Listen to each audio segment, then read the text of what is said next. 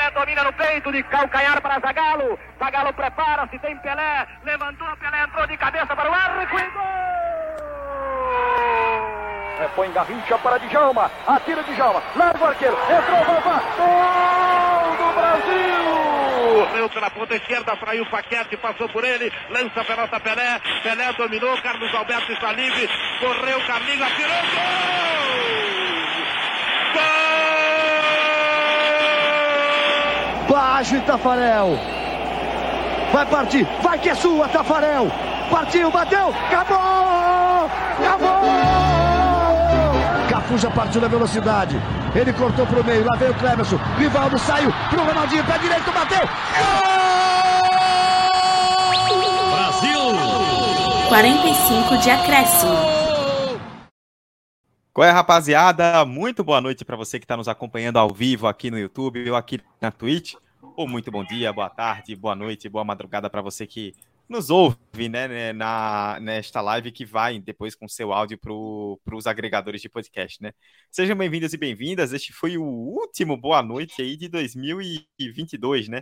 Estamos chegando com 45 na Copa, né? Mais uma live aí da nossa cobertura especial da Copa do Mundo. Hoje é de número 11, a última dessa cobertura da Copa e a última do ano, né? É a live de encerramento aí, vamos fechando a temporada 2022 do 45 de acréscimo com o encerramento aí da cobertura da Copa do Mundo uma grande Copa do Mundo que nós tivemos e que teve uma final épica né, no último domingo, um jogo que realmente entrou para a história, um 3 a 3 depois de tempo normal, de prorrogação, uma loucura absoluta e que terminou com a consagração da Argentina, a consagração de Lionel Messi. Messi que buscou tanto essa Copa do Mundo termina, é, pelo menos a princípio, né? Termina sua trajetória em Copas pela seleção, conquistando tão sonhado título. E a Argentina, 36 anos depois, conquista o bicampeonato. Primeira vez em 20 anos que a taça sai dos domínios europeus e fica com a América do Sul. Desde o Brasil, em 2002, isso não acontecia.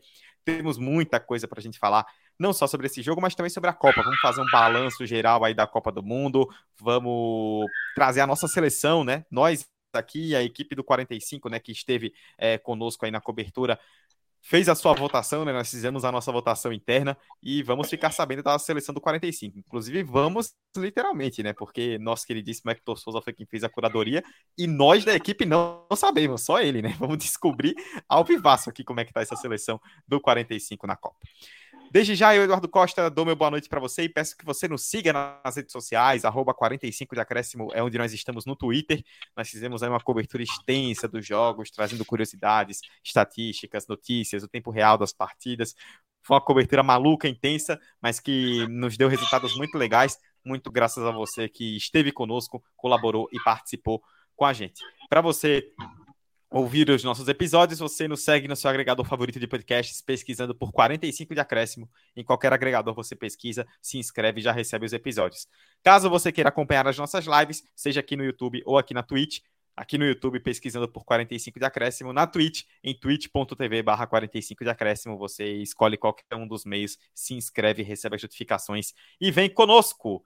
Não estou sozinho, obviamente, senão seria um monólogo chatíssimo por aqui. Aí estão, para quem está acompanhando ao vivo nas telas de vocês, nossa equipe titular, todo mundo fardado com a camisa do 45, e fica aqui o agradecimento, inclusive, a todos vocês que compraram, né? Bancaram essa ideia maluca que a gente teve na Copa e que deu muito certo. Estou com o Emerson Esteves, com o Hector Souza e com o Vitor Santos para a gente falar de tudo aí da final e dessa Copa do Mundo. Emerson, 48 horas depois, estamos recuperados da final de domingo ou ainda não? Boa noite. Olá, Dudu, fala Vitor, e aí, Hector, e aí, caros ouvintes. Estamos no processo de se recuperar. Eu estou na ressaca, na verdade. Estou com saudade de Copa, estou com abstinência de Copa, por mim tinha Copa toda semana. E tem sido difícil esse momento agora de se readaptar à realidade mundana, de não ter Copa do Mundo. E, cara, que finalzona. Que finalzona. Provavelmente um dos maiores jogos que eu já vi na minha vida muito provavelmente um dos maiores jogos da história da Copa do Mundo, e isso a gente vai discutir ao longo desse episódio, mas entregou tudo o que prometia e muito mais. É, vamos falar bastante sobre isso aí no, nos próximos minutos. Hector, boa noite. É, é muito louco, né? O, o Mbappé fez três gols na final e perdeu, né? Imagina, o cara faz três gols no jogo, faz o gol nos pênaltis e acabou perdendo, né? Marcou seu nome na história mais uma vez, quatro gols em finais, 12 gols em Copas. Ainda assim, não foi suficiente para a França ganhar. Boa noite. Boa noite. É aquilo, né? Um homem não pode carregar toda a seleção. A gente vai falar aí muito desse jogo, como o Emerson falou, um dos maiores jogos da, de todas as Copas do Mundo, talvez a maior, a final mais emocionante da Copa do Mundo, toma lá da cá. Mas a verdade é que a França no primeiro tempo estava morta e Mbappé não, não conseguiu resolver sozinho tudo que tinha para resolver, né? Mas caminha aí para traçar seu nome na história com apenas 23 anos e 12 gols em Copas do Mundo. É, ele igualou a marca do Ronaldo, né? O Ronaldo tinha sido o último a fazer, lá em 2002, a fazer oito gols em Copa. O Mbappé fez oito nessa Copa do Mundo. Vitor, é, a gente vai destacar muitos personagens, né, aí dessa seleção da Argentina, da Copa do Mundo como um todo, é, jogadores que fizeram a diferença nos momentos decisivos, mas é inegável e impossível fugir do grande personagem que é Lionel Messi, né? Quando a gente for falar dessa Copa do Mundo daqui a muitos anos, vamos lembrar da Copa do Catar como a Copa do Messi, em que ele não só quebra o jejum, quebra essa seca, né, essa fila que ele esperava tantos anos da Copa e não veio, mas quebra jogando um futebol primoroso no auge dos seus 35 anos. Boa noite. Boa noite, Dudu. Boa noite, Emerson. Boa noite, Hector. E boa noite para quem nos ouve, onde for. É... Desde que eu comecei a ser um apreciador de futebol e estudante também da história do futebol, eu ficava com muita vontade de ver o Maradona em 86, na Argentina. E aí, lá no futuro, a gente vai poder dizer que viu Messi em 2022 no Catar. Acho que é um feito muito gigantesco que aconteceu. É um roteiro enorme da forma que aconteceu, da forma que começou, com as reviravoltas de derrota na estreia e tudo. É, mas que realmente coroou um cara que é o maior e o melhor jogador desse século. E aí, se a gente quiser aumentar para a história do futebol, já é um outro debate muito polêmico e muito é, para outro momento, mas desse século, certamente Messi é o maior e o melhor, disparado de forma absoluta, e é um cara, é um absurdo. E merecia com muitas forças essa, essa Copa do Mundo. É, a gente fala que o futebol muitas vezes é injusto, nessa Copa do Mundo o futebol foi justo, coroando o Messi. Muito bem, agradecer aqui é, para quem está ao vivo nos acompanhando, o Zoião51 comentando que é a primeira vez acompanhando ao vivo. Obrigado. E que continue acompanhando. 2023 vem aí, seguiremos aqui nas lives e que seja a primeira de muitas, né? Agradecer, inclusive, a todo mundo, seja nas redes sociais ou nas lives, que colou conosco pela primeira vez, né? Que não nos conhecia, ou que nos conhecia e não teve oportunidade de acompanhar antes e o fez agora nessa Copa. A gente agradece muito por isso e sigam conosco para o ano que vem. Emerson Esteves, é, domingo, eu tava assistindo o jogo, e aí eu comecei a pensar assim no meio do segundo tempo, tipo, tá, a Argentina super merece, assim, uma campanha muito boa, principalmente depois da derrota para a Arábia Saudita, uma final dominando a França, mas ali pelos 20 do segundo tempo, eu olhei para o placar, olhei para o jogo e falei, é, tá se arrastando, né? Esse jogo tá naquele arrasta até o final, que a gente sabe. É, é, parecia que a gente tava vendo a coroação da Argentina em câmera lenta, né? Todo mundo já esperando o final dos 30 do segundo tempo para frente até os pênaltis, nada racionalmente, na minha opinião, explica o que começou a acontecer ali. Do nada o jogo vira de ponta cabeça e vira uma loucura, né? Não dá, eu até fico com um pouco de receio assim de cravar é a maior final da história, porque tiveram finais lá nos anos 30, 50 que foram incríveis e que a gente não viu, né? E que tem poucas pessoas para contar esses relatos. Mas fato é que da nossa época é, impossível pensar em um jogo de final de Copa tão emocionante quanto esse que a gente viu. Cara, trouxe todos os ingredientes possíveis de um, um jogo espetacular. Reviravoltas, grandes jogadores, grandes histórias, é, a confirmação de uma trajetória enorme que Messi tem na história do futebol mundial, ao contraponto que tem um jogador em ascensão que muito provavelmente vai ser o, o recordista de gols é, nas próximas próxima Copa, se brincar, ou nas próximas duas Copas, ele tem idade para isso, que é o Mbappé. É, teve muitos ingredientes esse jogo. Eu acho que quando a gente olha taticamente falando da Argentina, quando eu bati o olho e vi o Di Maria, eu falei, hum, o homem tem o um plano. O Scaloni tem o um plano, porque ele saca o Paredes, que joga ali por trás no meio campo e coloca alguém no ataque, né, um terceiro terceiro atacante pela é, esquerda e direita da, da França, e aquilo não estava nos planos do Deschamps. Aquilo deu uma, uma intensificada, vamos dizer assim, no controle da bola da Argentina, né? O passe do, do Di Maria é diferencial, então a gente viu a Argentina desfilando nos primeiros minutos com muita intensidade, com muita é, pressão e com muita força de, né, com seus homens de ataque, né? Então o Di Maria foi essencial nisso. Então o Scaloni acertar aí muito dentro, é, entrando, optando por começar o jogo com o Di Maria, que estava meio baleado, né? Meio bichado, a gente já sabia que ele não ia aguentar todo o jogo, tanto que quando ele sai ali por volta da metade, uns 15 minutos do segundo tempo, a Argentina cai de rendimento e por outros fatores também. Uh, do outro lado da França, a França não jogou, a verdade, né? Primeiro tempo não jogou, a França eh, não produziu nada, tentou algumas bolas alçadas à grande área ali pro para o Giroud escorar ou cabecear, não surtiu nenhum efeito. Um time espaçado, um time lento, um time que não conseguia imprimir intensidade. Mbappé apagadíssimo. Mbappé, inclusive, muito bem marcado. Depou, Fernandes. Então, ele acabou enquadrado ali numa dinâmica de jogo que fez com que ele fosse muito anulado. E o Griezmann, né, que é um jogador que a gente bateu na tecla durante essa cobertura de Copa, também foi muito anulado. A gente não viu o Griezmann. É sendo ativo ali na produção de jogadas, na construção, como um meio-campista construtor que a gente viu ele sendo. Então foi um primeiro difícil, um primeiro tempo difícil para quem estava torcendo para a França. Segundo tempo, as coisas continuaram a mesma toada. A Argentina já tinha feito o placar que ela queria, o 2 a 0 uh, um, com o Messi decisivo, com o Messi em talvez a melhor forma, não física, mas a melhor forma técnica na seleção então, impôs seu resultado. Agora, não sei vocês, eu fico com essa impressão. A Argentina teria subestimado o potencial de reverter o resultado que a França tem, com o poderio técnico que a França tem, porque a França não estava construindo nada. A gente pega as estatísticas, até sair o primeiro gol do Mbappé, a França não tinha um chute ao gol, não tinha um chute certo ao gol, né? Ela não tinha finalizado ao gol corretamente e sai o gol depois, né? Sai o gol, aquele, um pênalti estúpido, inclusive, né? A gente tem que mencionar isso, idiota. Mbappé vai e mete o gol.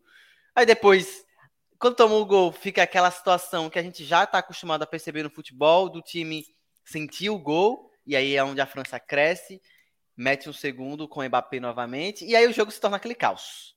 Caos, caos, caos. E é engraçado que eu tava vendo esse jogo com na casa de um, na família de uma amiga, né? e tava todo mundo sem entender o que estava acontecendo. Aí perguntaram para mim, mas a França não estava ruim no jogo? Como eles conseguiram empatar assim de uma hora para outra? Eu, os caras têm Mbappé, velho. A gente também ficou nessa dúvida, né? a gente ficou tipo, vai fazer o quê? E aí, velho, prorrogação e pênalti, a gente vai conversando ao longo da, da discussão. Mas me chamou muito a atenção duas coisas. Um, a escolha do Scaloni por começar com o Di Maria ao invés de Paredes. Eu acho que desarticulou e muito o sistema defensivo da França, e isso impactou também na forma como o ataque se comportou. E dois, que mesmo diante de poucas oportunidades no jogo, a França conseguiu empatar um jogo que era inesperado, com boa parte da construção disso, né, passando pela mão de um só jogador, que foi Mbappé. Então isso é um outro ponto para a gente conversar. Exatamente, e esse gancho que a Emerson deixou é importante, Vitor, para a gente entender como se deu a final, né? Porque é, vem o Di Maria na escalação, o que eu particularmente torci um pouco o bico quando vi que assim, Di Maria ele já vinha com problemas físicos de antes da Copa, e ele jogou oito minutos no mata-mata até a final, que foram os oito minutos no segundo tempo da prorrogação contra a Holanda, né? Que ele entra contra a Holanda é, no finalzinho. E o Di Maria entra como titular, surpreendendo todo mundo, inclusive a França. O Di Maria, né, a gente fala muito do Messi. É, o Di Maria é outro que acompanha o Messi em todos esses anos de seleção e é um cara que gosta, né? Ele fez o gol do título olímpico em 2008, fez o gol do título da Copa América no ano passado, que reviveu a Argentina, jogou muito na finalíssima contra a Itália esse ano, e agora o primeiro tempo dele foi primoroso, né? Um cara que cresce em jogo decisivo e que se, e, e ele sentiu muito o jogo, né? Ele entrou parecendo um maluco em campo, correndo sem parar, fez gol, sofreu pênalti, foi pro banco, aí fez o gol, chorou, aí foi pro banco, chorou quando levou o gol, aí o Messi fez gol na prorrogação, chorou de novo, aí foi pros pênaltis, chorou de novo, ele tava na pilha total do jogo e é um dos grandes personagens da Argentina e dessa final. Né? É, é, e assim quando é campeã, quando é declarada campeã, logo quem entra para fechar o trio desse ciclo olímpico, né, lá de 2008 é o Agüero. Agüero que poderia estar tá aí também, né, se não fosse por questões da saúde dele. É, a gente não sabe como seria o rendimento dele no Barcelona, se ele seria teria esse rendimento para ser convocado, mas poderia estar tá aí. Mas o Agüero também foi campeão olímpico naquela seleção, ao lado do Messi e do Di Maria. E realmente é algo muito simbólico, algo muito forte. Ver essa reação do Di Maria no banco é, é, é isso, cara. Os caras tava desesperado por esse resultado. Bateu na trave em 2014, numa final feia. A gente teve chances de jogo, mas foi uma final feia, truncada, difícil, não só por conta dos, poucos, dos poucos gols, é, do pouco gol, né? Foi placa mínima. É, e hoje a gente, hoje não, mas no domingo a gente teve a uma das maiores finais, particularmente a maior final de Copa que eu já vi na minha vida. É, e assim, assim que o, é, o Molina, né, que bate por último, acho que é o Molina que bate Não, por foi último. O, foi o Montiel. Foi o Montiel. Montiel, isso, lateral Inclusive, direito. Inclusive ele que fez o pênalti na prorrogação. É, né? A, a bola na mão foi dele, né? Assim que o Montiel bate o pênalti, velho, a gente está acostumado a ver aquela fileira de jogador que fica no meio campo correr para abraçar o Montiel, para pular tudo. A Argentina desabou no chão. A galera desabou no chão chorando, desesperado. Para encontrar Messi, que é miudinho. Tá. No... Sim. Todo mundo circula, é, ficou em volta de Messi, abraçando ele, ajoelhado. O Scaloni, na, na hora da comemoração, o Scaloni estava deitado assim, no banco e não pulava. Então isso mostra realmente como a, o peso que isso tinha para a Argentina, é, para os argentinos, para os jogadores, para todo mundo. E aí a gente tem depois as imagens de Buenos Aires e tudo mais, e a gente vê a comoção mesmo que foi essa esse título, né? É, coroou uma geração que merecia. Acho que Di Maria é um cara subestimadíssimo e é um cara que sempre definiu muito, foi muito importante para os times onde passou. É, o Messi é o Messi e é uma Argentina que, mesmo aos trancos e barrancos, conseguia. Em 2014 quase conseguiu, em 2018 foi aquela pataquada, mas muito por conta de um tiro no escuro com o Sampaoli, né? E tentou esse projeto que deu muito certo. Aposta num cara que tem grupo, que tem carisma com os jogadores, que é o Scaloni, é, dá tempo ao Scaloni, mesmo lá aquela derrota da primeira Copa América para o Brasil na semifinal, se eu não me engano, né? É, e aí depois ele joga a segunda Copa América seguida é, e dá esse título da Copa América. Nesse meio tempo, nem lembrava, teve aquela finalíssima, né? Que foi Copa América com Eurocopa. Euro, contra a Itália, foi recentemente. Contra a Itália e a Argentina também ganhou. Então foi um ciclo de conquistas importantes mesmo para coroar, para é, é, não deixar apenas uma geração de craques e de bons jogadores, mas uma geração de time campeão mesmo. Porque ficava muito essa dúvida, pô, Di Maria joga, mas não tem Copa, Messi joga, mas não tem Copa.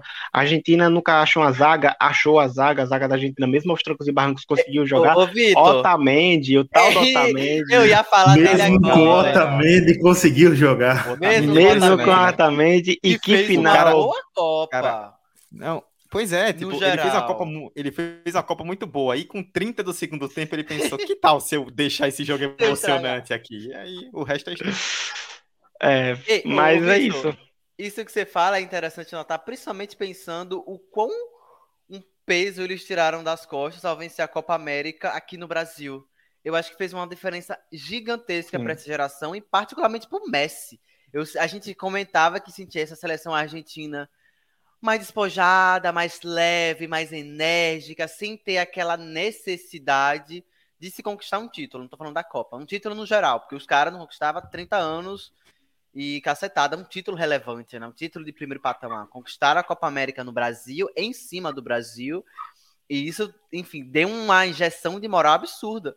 Então acho que isso conta e coroa só a boa e excelente oração que a Argentina teve de jogadores e mais, né? Tem potencial para que a gente veja essa Argentina ainda competitiva daqui para frente, porque tem muito guri, tem muito moleque, então tem muita coisa para ser amadurecida ainda.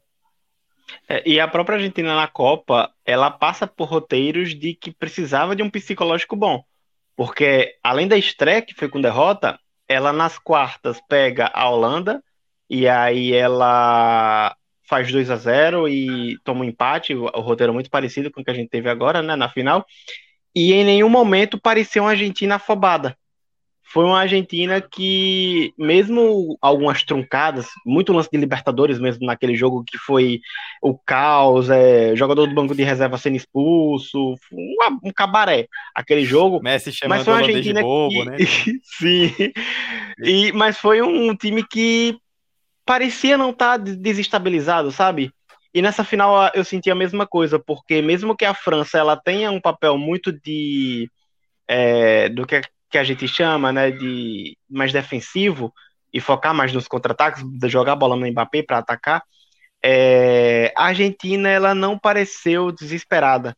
E aí eu acho que isso também influenciou muito, e isso também tem o um papel da, do título da Copa América, né? Porque talvez se eles não tivessem esse título, eles tivessem numa pressão absurda para dar um troféu para essa seleção. É, seria a última chance de Messi ter um troféu com a Argentina, talvez. É. É, fez uma diferença enorme, realmente. Antes de eu puxar um outro assunto para Hector, é, Geliana Maciel aqui nos comentários, dando parabéns a todos os envolvidos pelo trabalho maravilhoso. Obrigado, Geliana. E mandou um Emerson te ama, hein? Manda o nosso digníssimo Emerson aí, olha só. Também temos muito orgulho dele, tá, Geliana? Não, só, não é só vocês, não. Nós também temos. É... E o Zoião mandou aqui, inclusive, que acompanha a gente, o Ponta de Lonça e um Babaraúma. Ou seja, só qualidade, né? Tá, tá sabendo escolher bem, Zoião. Só seleção. Só seleção. Obrigado aí, Zoião, pela audiência e a todo mundo que está nos acompanhando. É, Hector, é, Vitor citou né, essa questão de, do Di Maria, do Messi, que é a grande história, sem dúvida alguma. E se a gente for olhar para a Argentina, a gente tem outros nomes de muito destaque, né? A gente citou o glorioso Otamendi, né, que quase estragou tudo, mas que fez uma Copa muito interessante. O Romero, companheiro de zaga dele, também foi muito bem. O Enzo Fernandes, esse moleque que entrou durante a Copa e ajustou o meio-campo da Argentina junto com o McAllister. O Depou, que começou a Copa mal e foi um leão no mata-mata. O Álvares, menino também, que entrou no lugar do Lautaro muito bem e o maior psicopata do futebol mundial em 2022, que é o Emiliano Martinez, né? Que impressionante, né? O cara dança, provoca. Eu vi um fio, vou até buscar aqui depois para dar o crédito de um psicólogo do esporte em inglês, que ele faz uma ele faz uma linha do tempo para mostrar como que o Martinez dominou o árbitro e os batedores franceses na disputa de pênalti. É uma coisa impressionante, assim, um mind games total.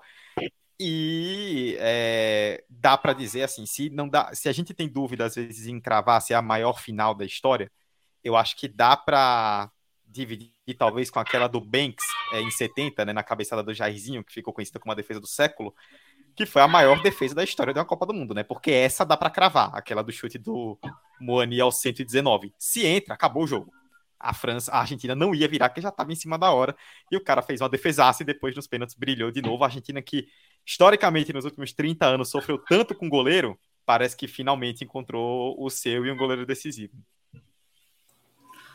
Sim, é incrível como, porque a gente não está esperando muito do Martinez né, na Copa. Como você falou, a Argentina tem problemas com goleiro, e quando a gente vê um goleiro argentino, a gente não dá muita confiança né, para o cara. Ele realmente conseguiu mostrar um trabalho de qualidade, muita segurança no gol, e ele consegue entrar, como você falou, né, na, no fio aí desse psicólogo, ele consegue entrar na cabeça do adversário de um jeito que parece que ele simplesmente está desconectado do jogo, mas não no sentido ruim dele estar tá desconectado do jogo, mas é como se ele tivesse um nível acima, sabe? Ele consegue ficar concentrado no jogo e ainda provocar sem perder sua concentração.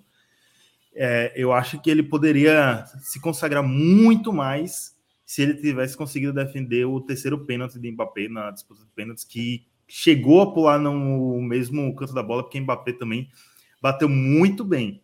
Mas o Martins quase consegue é, pegar aquela bola e depois se consagrou, né? Defendendo outros dois pênaltis e, e dando o.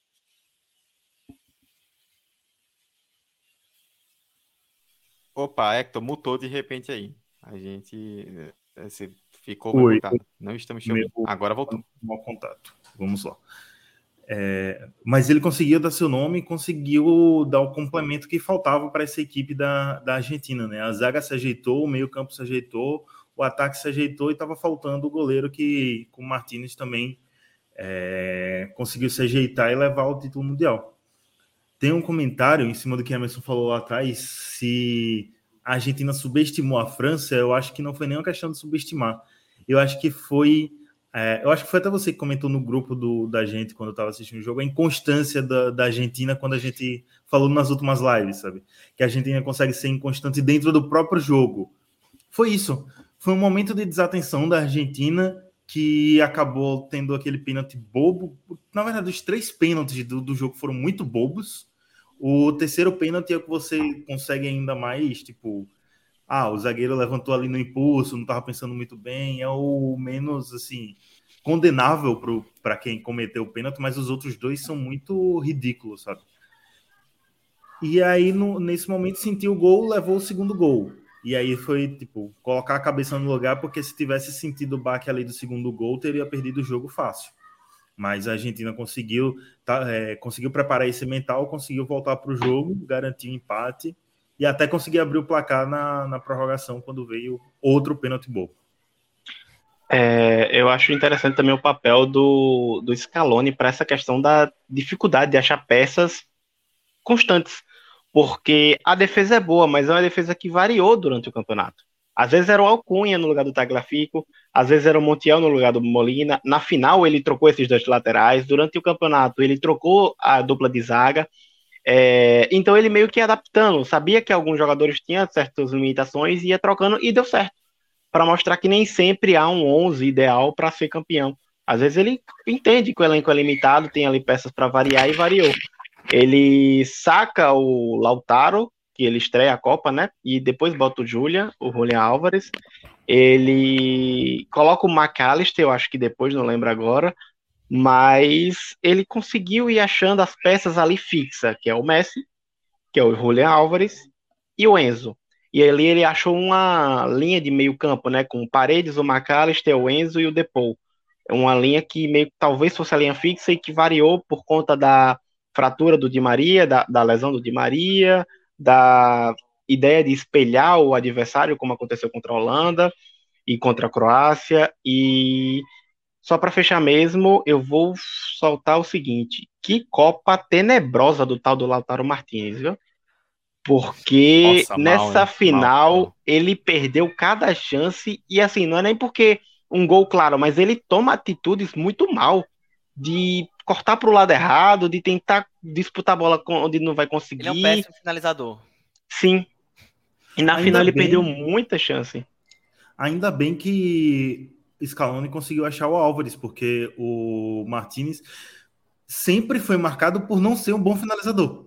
Sabe? Ele não, ele não. Se a Argentina tivesse ele como nove, não teria segurança ali na frente de ter um cara que ia conseguir fazer os gols como o Álvares fez. Qual foi o, gol, o, o jogo que o Álvares fez dois gols? Me fugiu agora da memória. Foi contra a Croácia que ele fez os dois Contra a Croácia, né? Então, Nossa, então. se fosse o, o Laurato Martins ali, tava perdido para a Argentina, sabe? Ele sempre ficou marcado como um não fazedor de gols. Eu, eu é, na Inter ele meme... ocupa. Vai, vai lá, Emerson, o, o Dudu... Não, não, é besteira, só um disclaimer. Só falar que tem um meme, tipo, que ele se intromete numa falta de, de Messi erguendo a taça, que é semelhante a uma foto ah, de Maradona sim, sim, lá atrás, né? Aí os caras, não, não basta perder gol, o cara tem que estragar a foto histórica, sabe? O, é, na Inter ele, ele tem uma função importantíssima no ataque, mas ele ocupa outra função, né? Ele joga mais como um primeiro atacante ali junto com o Lukaku, né? Na Argentina você não tem o, o, o Lukaku ali para contribuir com, com o Lautaro, então acabou ficando mais para ele que não é muito a praia dele, né? Nesse sentido. E agora, ainda assim, vale destacar, o Vitor citou o Scaloni, né? A coragem de Scaloni fazer mudanças e de colocar os caras nos momentos importantes e assim, confiar neles, porque, por exemplo, o Lautaro, que não fez uma boa Copa, perdeu muitas oportunidades, o Lautaro já estava no banco quando ele entra contra a Holanda e, o, e vai bater o último pênalti, né? O pênalti da classificação da Argentina foi dele. Na final de terça-feira, o de domingo, né? Hoje é terça-feira. Na final de domingo, o nosso mascote da Argentina, de bala, né? Que passou a Copa quase inteira no banco, do nada tá lá de bala para bater pênalti. Cara, eu juro, na hora que eu vi o de bala com a bola, eu pensei, cara, isso aí é o roteiro da tragédia. Imagina se de bala perde esse pênalti e cravou o pênalti.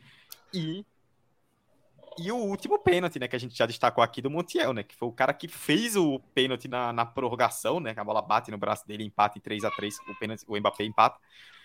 E ele vai lá e bate o pênalti decisivo da Copa do Mundo. Então, assim, os caras, é, na hora do vamos ver, o Scaloni colocou os caras e os caras foram para cima mesmo e, assim, não sentiram o momento.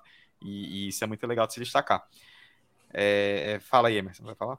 Não, eu só quero só pontuar mesmo esse lance defensivo que a gente comentou sobre a Argentina, né? Ter meio que ajustado uma demanda que já era antiga, do, do time não passar uma, uma solidez defensiva.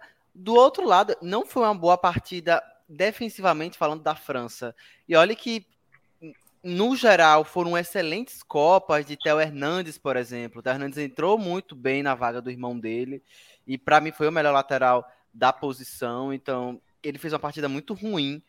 O Pamecano também não fez uma partida sólida, o Varane a mesma coisa. O Koundé foi muito exigido defensivamente, falhou em alguns momentos cruciais. Então, foi uma partida difícil também defensivamente para a França, que vinha fazendo uma boa Copa, né? Então, são jogadores, o Varane mesmo experiente, né? O Koundé, o Hernandes e o Pamecano são um pouco mais jovens, mas que estavam dando uma liga, uma liga muito constante, né? E eu acho que isso passa também volta lá para o meu primeiro comentário, né? Essa articulação de colocar o Di Maria taticamente desmontou esse sistema tático defensivo de alguma forma. Então, se, se a Argentina vinha jogando com dois homens na frente, né? Ela passa a vir com três e modifica todo o campo de jogo ali, né? Alguém vai ter que ir para uma sobra, alguém vai ter que ter dupla marcação em um outro jogador. Então, é, foi uma expertise, né? Um, e eu acho que, que corrobora para isso que está falando, né? Uma ousadia interessante do treinador. Não é qualquer treinador.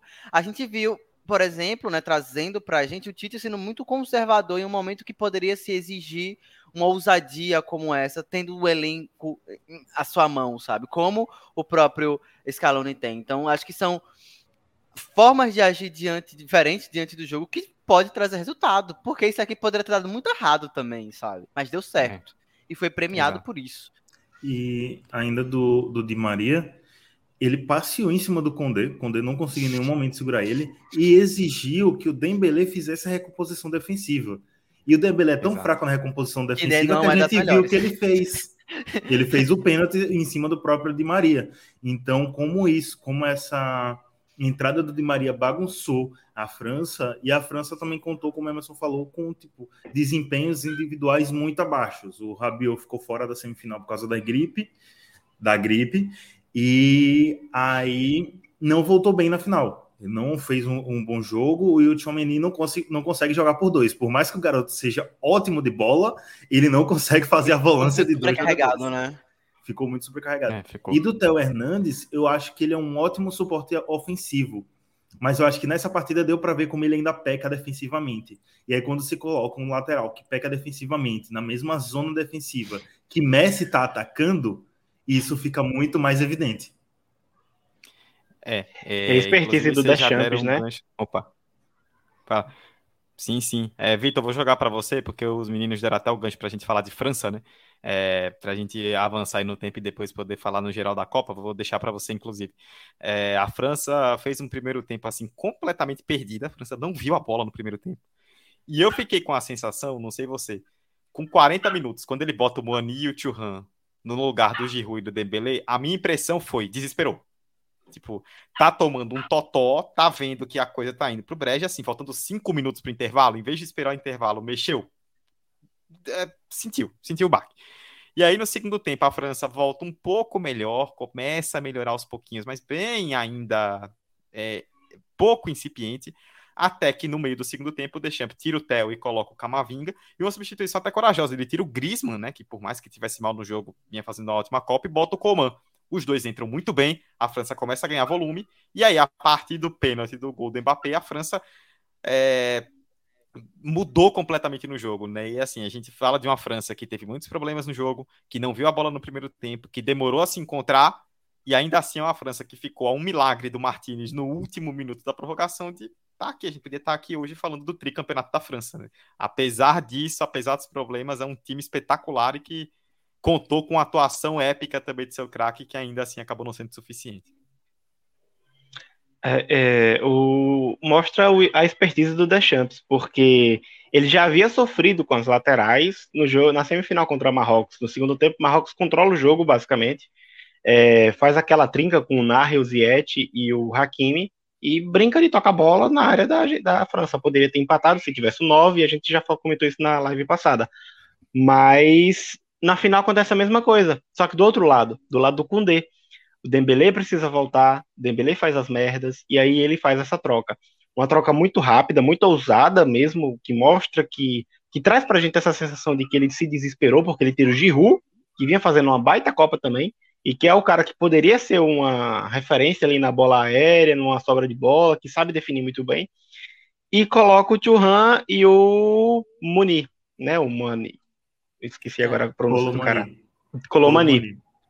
E aparentemente dá, não dá tão certo, porque eu acho que o gol da, da França foi um achado mesmo, mas que mudou totalmente o jogo.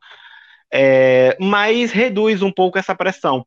É, tem também o fato do segundo tempo, de Maria talvez esteja um pouco mais cansado, ele que está voltando de lesão, é, meio que tira um pouco o pé ali para não, não, forçar tanto. É, a Argentina tenta controlar mais o jogo, apesar que a Argentina tem muitas chances ainda assim no segundo tempo, no começo até o gol da França. É, e aí o Otamendi poderia ter destruído esse título para a Argentina, porque depois do, gol, do pênalti, a França faz o segundo gol no estralar de dedos, velho. E assim, o, mostra também a capacidade, a gigante capacidade do Mbappé, porque ele toca a bola para o meio, quem é que dá assistência para ele? É o Churran. Ele toca pro Churran e o Churran devolve a que bola do Churran também e a finalização do Mbappé para pô, que golaço. E aí, naquele momento, só deu França. Só deu França, só deu França, só deu França. Eu falei, pô, vai virar, não tem condição. É, só que aí a Argentina. Sim. Bem lembrado, do. E aí a Argentina conseguiu controlar por alguma razão. E na prorrogação até me surpreendi porque a Argentina conseguiu ter mais controle de bola na prorrogação.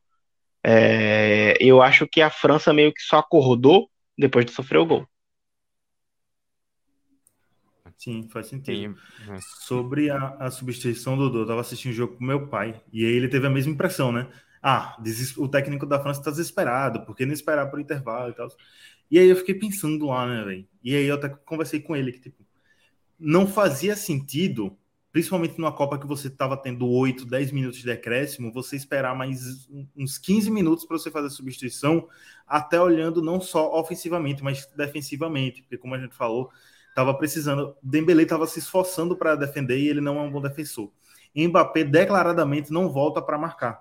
E os dois caras é, que entram, os dois caras que entram, eles fizeram esse papel de recomposição contra Marrocos, como o Vitor falou. Então fazia sentido eles dois entrar ali e fazia sentido o Giroud sair, porque Giroud é um, é um ótimo finalizador, mas é um ótimo finalizador quando a bola chega nele. Ele não é um cara que vem para buscar bola. E no jogo em que, em que a França não estava conseguindo criar nada para jogar bola dentro da área, não fazia muito sentido jogar Giroud ali. Tanto que com o Mbappé no meio, ele consegue construir o segundo gol com, com o Turan. Sabe? O Mbappé sabe jogar muito bem, apesar dele não ser um centroavante característico, ele só sabe jogar muito bem pelo meio, construindo a oportunidade de gol. Então, foi como vocês falaram, expertise de, Champs de dizer, dá para resolver isso agora, sabe? É, uma, é muito uma mentalidade que a gente tem também, sabe? De, ah, fez substituição no primeiro tempo, desesperou, já era, o, o psicológico tá abalado e às vezes é o melhor pro, pro time, sabe? Para reconstruir o time durante o jogo. Eu pensei assim também. Eu, na hora, imaginei que ele estava querendo uh, ter me, o mesmo desempenho do que ele fez com, contra o Marrocos, né? Vitor lembrou bem quanto às laterais e sofreu muito para marcar ali no jogo contra, contra o Marrocos, né? Enfim, foi muito exigido. E, e as substituições foram um pouco parecidas, né? Então acho que a intenção dele era essa. Num primeiro momento, parece. Parecidas não, não, é, mas foram iguais. Foram, foram iguais, né? É, mas parecida eu falo, tipo, no jogo tático mesmo. É, e no primeiro momento parece que não surte muito efeito, né? Mas que no segundo tempo, como o Dudu mencionou, vai aos poucos a França construindo um domínio que se consolida, vamos dizer assim, após o gol que é por acaso e o segundo gol que é uma jogada já construída, uma jogada organizada. É, é também de um treinador que está há muito tempo na seleção, que não tem medo de ousar. Eu acho que essa Copa também, para mim, fica esse tom de todas as seleções que avançaram às fases finais, elas de alguma forma modificaram seus times e suas formações a depender da exigência do jogo. Então a gente viu isso na França, a gente viu isso na Argentina, a gente viu isso em Marrocos, a gente viu isso na Croácia. Foram seleções que foram se adaptando ao que o jogo pedia. Eu acho que não tem como se comportar de outra forma no futebol moderno. Você tem que se adaptar à exigência do jogo e sem, sem abdicar né, da sua própria filosofia e da forma como você quer imprimir o jogo. Então, é, foi um confronto de grandes treinadores acima de tudo. Né? A gente viu dois grupos muito fortes, né? dois elencos poderosos, mas teve dois grandes treinadores que também roubaram os holofotes nessa final. É, e esse tipo de confronto é sempre um confronto muito psicológico também, né? Eu estava acompanhando depois da final o, um cara que eu gosto muito, que é o Carlos Eduardo Mansur, né? No, que agora está no Grupo Globo, né? Ele estava comentando no Sport TV no pós-jogo, e ele falou algo que é interessante, né? Que a, a gente fica às vezes muito preso a conceitos estáticos, técnicos e tudo mais de jogo, e aí se pergunta, por que que sobra um atacante francês livre aos 119 minutos para fazer um gol? Sobra porque, assim, é final de Copa do Mundo, final da prorrogação. Às vezes a cabeça já tá em outro planeta. Tipo, é um jogo muito emocional, um jogo que, em condições normais, você ficaria mais atento, mas naquele momento é, é outro psicológico, é outra mentalidade de jogo, né? Então acontece, tipo. É, óbvio, tem coisa, tem erros que, por exemplo, você pegar o primeiro pênalti da França, né? é um erro individual, aí é uma coisa. Outra coisa é esse tipo de erro assim, sobra um espaço. Vai sobrar jogador livre. É, vale lembrar que o, o Mani perde aquele gol e a Argentina tem um contra-ataque que o Lautaro tem uma cabeçada de frente pro gol e manda para fora. Ou seja, podia ser a Argentina fazer o gol depois ainda, antes do, do, do final. Então tem tudo isso, né? E só para a gente passar e poder falar mais sobre a Copa como um todo, eu achei muito poético até certo ponto, eu vi algumas pessoas comentando sobre isso, né? Vem o jogo, Primeiro tempo, aí o Messi faz um gol, depois participa da jogada do segundo. Aí vem o Mbappé faz dois gols. Aí vamos para a prorrogação. Gol do Messi, gol do Mbappé. Aí vamos para os pênaltis. Começa com os dois. Gol do Mbappé, gol do Messi. A partir daquele momento que o Messi faz o gol nos pênaltis, parece que os dois estão meio que dizendo para os outros: ó, fizemos tudo o que podíamos, demos nosso show, entregamos. Agora é com vocês, resolvam. E aí os outros decidiram, né? É raro, normalmente quando a gente tem esse tipo de jogo de dois grandes atletas, é normal um deles ser bem marcado, algum deles ter bem mais dificuldade e tal, não sei o quê. Nós vimos os dois no máximo, né? Messi e Mbappé no máximo, entregando muito, o que só brilhantou a final, né? Eu vi o pessoal comentando e eu concordo que se um roteirista de cinema tivesse escrito essa final, a gente ia achar muito forçado, né? Ah, o cara fez dois gols, o outro fez três, gol na prorrogação, pênalti, o goleiro pegando no último minuto, não, forçado e aconteceu, né? Foi, foi realmente um espetáculo. E é muito Meus louco, amigos, né, Dudu? Fala aí, Hector. Fala aí, Hector, pra falar. É, é muito louco, né? É, essa parada da seleção botar o craque para bater o primeiro pênalti, né, velho? Porra. Pois é, é possível, né? né? Quem poderia imaginar é, que cara. isso faz diferença? É possível. É, cara. Quem poderia imaginar que começar com 1 a 1 é melhor do que 0 a 1 né? Mas isso é outra questão. É... Bom, meus amigos, 43 minutos. Antes da gente seguir aqui no, no, no, no, nosso debate, né, falar de forma geral da Copa, vou colocar pra, na tela aí para quem está acompanhando um, algo muito legal, né, que rolou aí nessa terça-feira, dia 20 de em que estamos ao vivo. O pessoal do Mandacaru Esportivo, né, que é uma página aí que acompanha bastante o futebol sergipano, faz uma cobertura muito legal. É, tem milhares de seguidores aí, né, cobre bem o futebol do nosso estado, é, lançou é, recentemente né, um formulário para o pessoal contribuir na premiação do troféu Mandaca, do prêmio Mandacaru de Ouro 2022, para premiar aí é, os principais nomes da, da mídia da produção de conteúdo do futebol sergipano. E na categoria podcast, para quem está vendo aí na tela, os indicados ao, ao prêmio são Bancada Azulina, podcast que comenta eu confiança, inclusive um abraço para o Mike, que já esteve aqui, um abraço para Carla, que esteve aqui, toda a galera do Bancada. O Na Linha do Aribé, um podcast do Sergipe, né? Outro grande clube aqui de Aracaju. Um abraço aqui especialmente para o Caio, meu amigo que participa aí do Na Linha do Aribé. E esse aí, que eu não sei se vocês conhecem, um tal de 45 de acréscimo, tá concorrendo junto com o pessoal aí nessa, é, nessa categoria, né? De podcast do ano. É, esse post que está aparecendo aí na tela não é o post de votação, tá? É o post de divulgação das categorias. A votação vai rolar depois nos stories do Mandacaru e fiquem tranquilos que a gente vai divulgar bastante aí nas nossas redes sociais. Fique de olho no arroba 45 de acréscimo e vote, vote muito no 45 para ver se a gente consegue levar isso aí. É... Não só Bom, vote, como faça a sua família votar. Exatamente. Faça, espalhe nos grupos, viu? mande para todo Você convida três, que já convida quatro depois, entendeu? É esse esquema. Exatamente. É isso aí. Vamos, vamos voltar todo mundo aí no, no 45. E para quem quiser conferir mais detalhes lá no Instagram, arroba o Mandacaru. O, letra O, Mandacaru, tudo junto para conferir lá o pessoal do Mandacaru Esportivo, seguir o trabalho deles e ficar de olho aí. Já, ter, ah, já liberaram os, os candidatos da categoria Mangação, né, que é página de memes, vem mais é, é, indicados aí durante a semana, vocês vão ficar de olho. Bom, no momento em que batemos 45 minutos aqui de live, seu Hector Souza, o senhor fez Eu. a curadoria aí da votação da equipe do 45 para a seleção da Copa. Tá, Hector? É. Por favor, Vamos lá. explique. Não, an antes de tudo, né, Dudu, falar como foi essa votação, né? Como a gente falou lá na primeira live de, da Copa, teve uma equipe aqui por trás, a cobertura dessa Copa não foi só nós quatro, então, primeiramente, agradecer a galera que contribuiu com a gente, né? É, Fabrício, ex-integrante do 45, apareceu aqui numa live. Roberta não apareceu em live, mas cobriu os jogos também no, no Twitter. Space comigo. Fez Space também com a gente. Maiara, que já apareceu por aqui em participação especial em episódios antigos, também ajudou a gente lá no, no Twitter, é, lá no Twitter, no Twitter, fazendo cobertura de jogos. E Gabi fez o combo, né? Participou de podcast e fez cobertura de vários jogos no Twitter também. Então, muito obrigado aí a vocês que contribuíram nessa cobertura que a gente fez, que foi maravilhosa, foi, foi muito bom. Ô, Hector, antes de você seguir, tem Roberta também, que teve em Space no Twitter, né? Roberta é ex-integrante. Eu falei, amigo. né? Hector falou, falou. Desculpa. Falei. Eu ouvi Fabrício e não ouvi Roberta, desculpa. Foi depois segue, de Fabrício que eu falei Roberta. Finge que não aconteceu isso.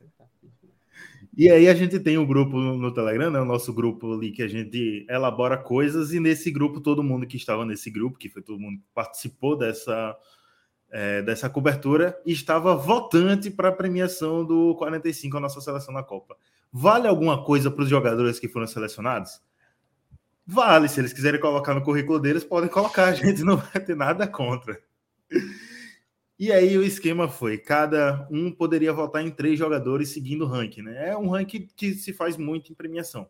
Primeiro, segundo, terceiro colocado. O primeiro colocado tem três pontos no ranking, o segundo, dois, e o primeiro, um ponto e aí os que tiverem não são os melhores colocados, são os mais pontuados. Os mais pontuados. Você pode ter tido uma colocação em primeiro lugar, mas se alguém teve cinco em terceiro, passou de você, irmão.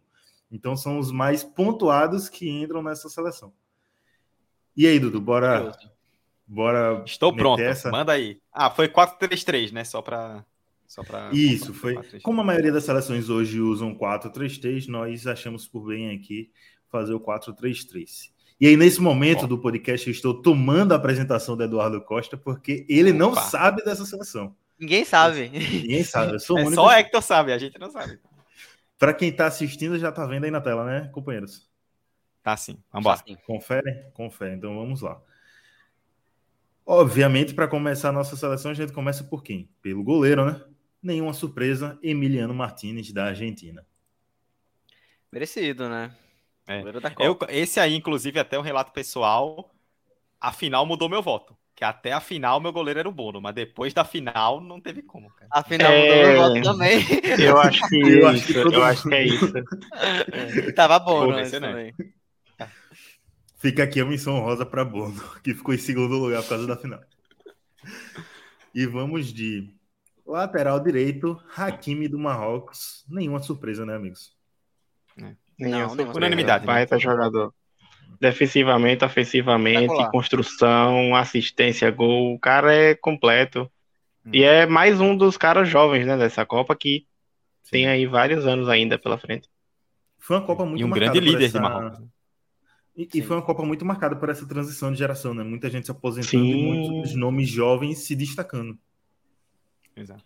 E do outro lado da lateral temos o lateral esquerdo, Theo Hernandes da França, Nenhuma surpresa também, né, amigos? Nenhuma. Né? Abraçar a responsabilidade do irmão é. e.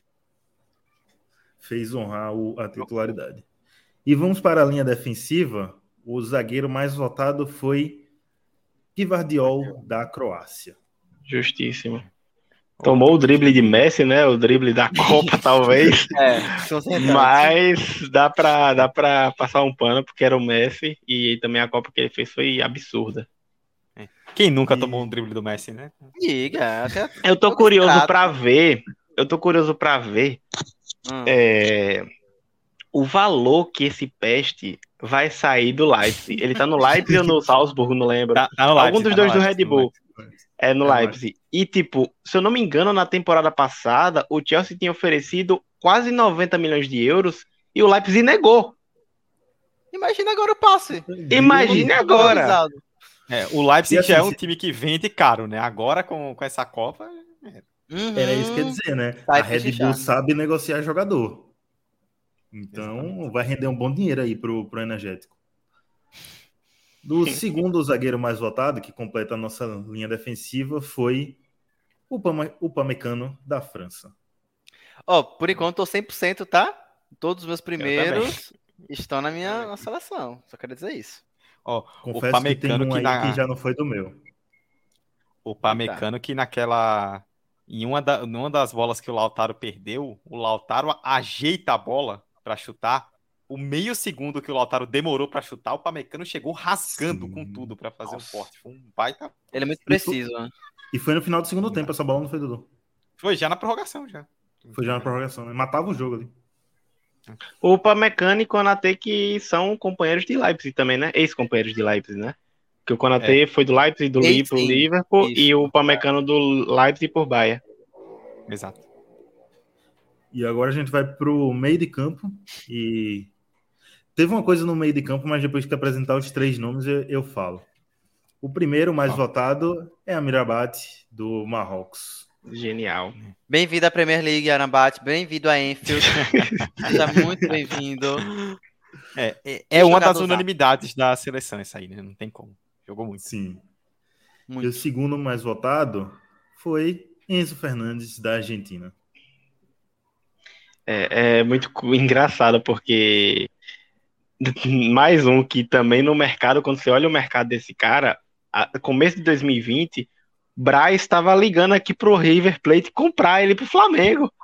Só que ele preferiu ir para a Europa e acabou indo pro Benfica, mas certamente do Benfica ele vai para algum e mais uma vez o Benfica Ah. vai arrumar muito dinheiro por um jogador, porque é mais Sim. um time que consegue fazer essa negociação muito boa. E o Benfica, além dele, por- tem o Gonçalo Ramos, né? Sim, Sim. do de Portugal. É. É, vendeu agora por uma nota o Darwin Nunes, agora tem o Gonçalo Ramos, o Enzo Fernandes. Mais uma, mais uma vez o Benfica aí achando o jogador por 20 para vender por de ovos 80 lá na frente. E completando o nosso meio de campo tem Tchouameni da França. Hum. E aí o que eu achei engraçado foi justamente porque os três meio-campistas são três meio-campistas defensivos, os três mais votados aqui no, Sim. na seleção do 45. Só volante, ninguém, ninguém faz gol nesse É. time. Mas, nossa, Tchouameni foi hum, dominante demais, velho. Jogadorzaço, marca muito bem, preciso, tempo de bola, passe muito bom. Completo. E volto a repetir o que a gente já tinha citado em outras lives. Até um mês antes da Copa ele era reserva. Pegou a Uhum. puxa da lesão do Kanté e Lembrado. olha o que ele fez. Jogou muito nessa Copa. Era isso que eu ia dizer mesmo. E vamos agora pro ataque, né? Cheio de opções. Hum. E o primeiro foi Kylian Mbappé, da França. Sem É isso. Nem um Zero pouco. surpresa. É isso, é, o- é isso, foi né, Mbappé. É isso, é. Se não tivesse Mbappé, aí sim seria um. Enfim. O próximo, quem segundo- será que foi, hein? Tem uma dúvida aí. O? Quem segundo mais votado, eu vou, vou ver se vai te surpreender ou não, Dudu. O segundo mais votado foi Antônio Griezmann, da França. Ah, foi um dos meus também, então tá, tá, tá safe. Eu tinha roubado ele e colocado ele como meio campista, porque ele foi muito mais um meio campista que um atacante, então é isso aí. Mas ele teve. Eu, como curador, posso, posso te dizer, mas ele teve mais votos como atacante do que como meio-campista, e por isso que ele acabou entrando como atacante. As pessoas não seguiram a minha lógica, então. As pessoas estão corretas. Vocês estão corretas. E aí, completando o ataque, vem claro ele, Lionel Messi, da Argentina.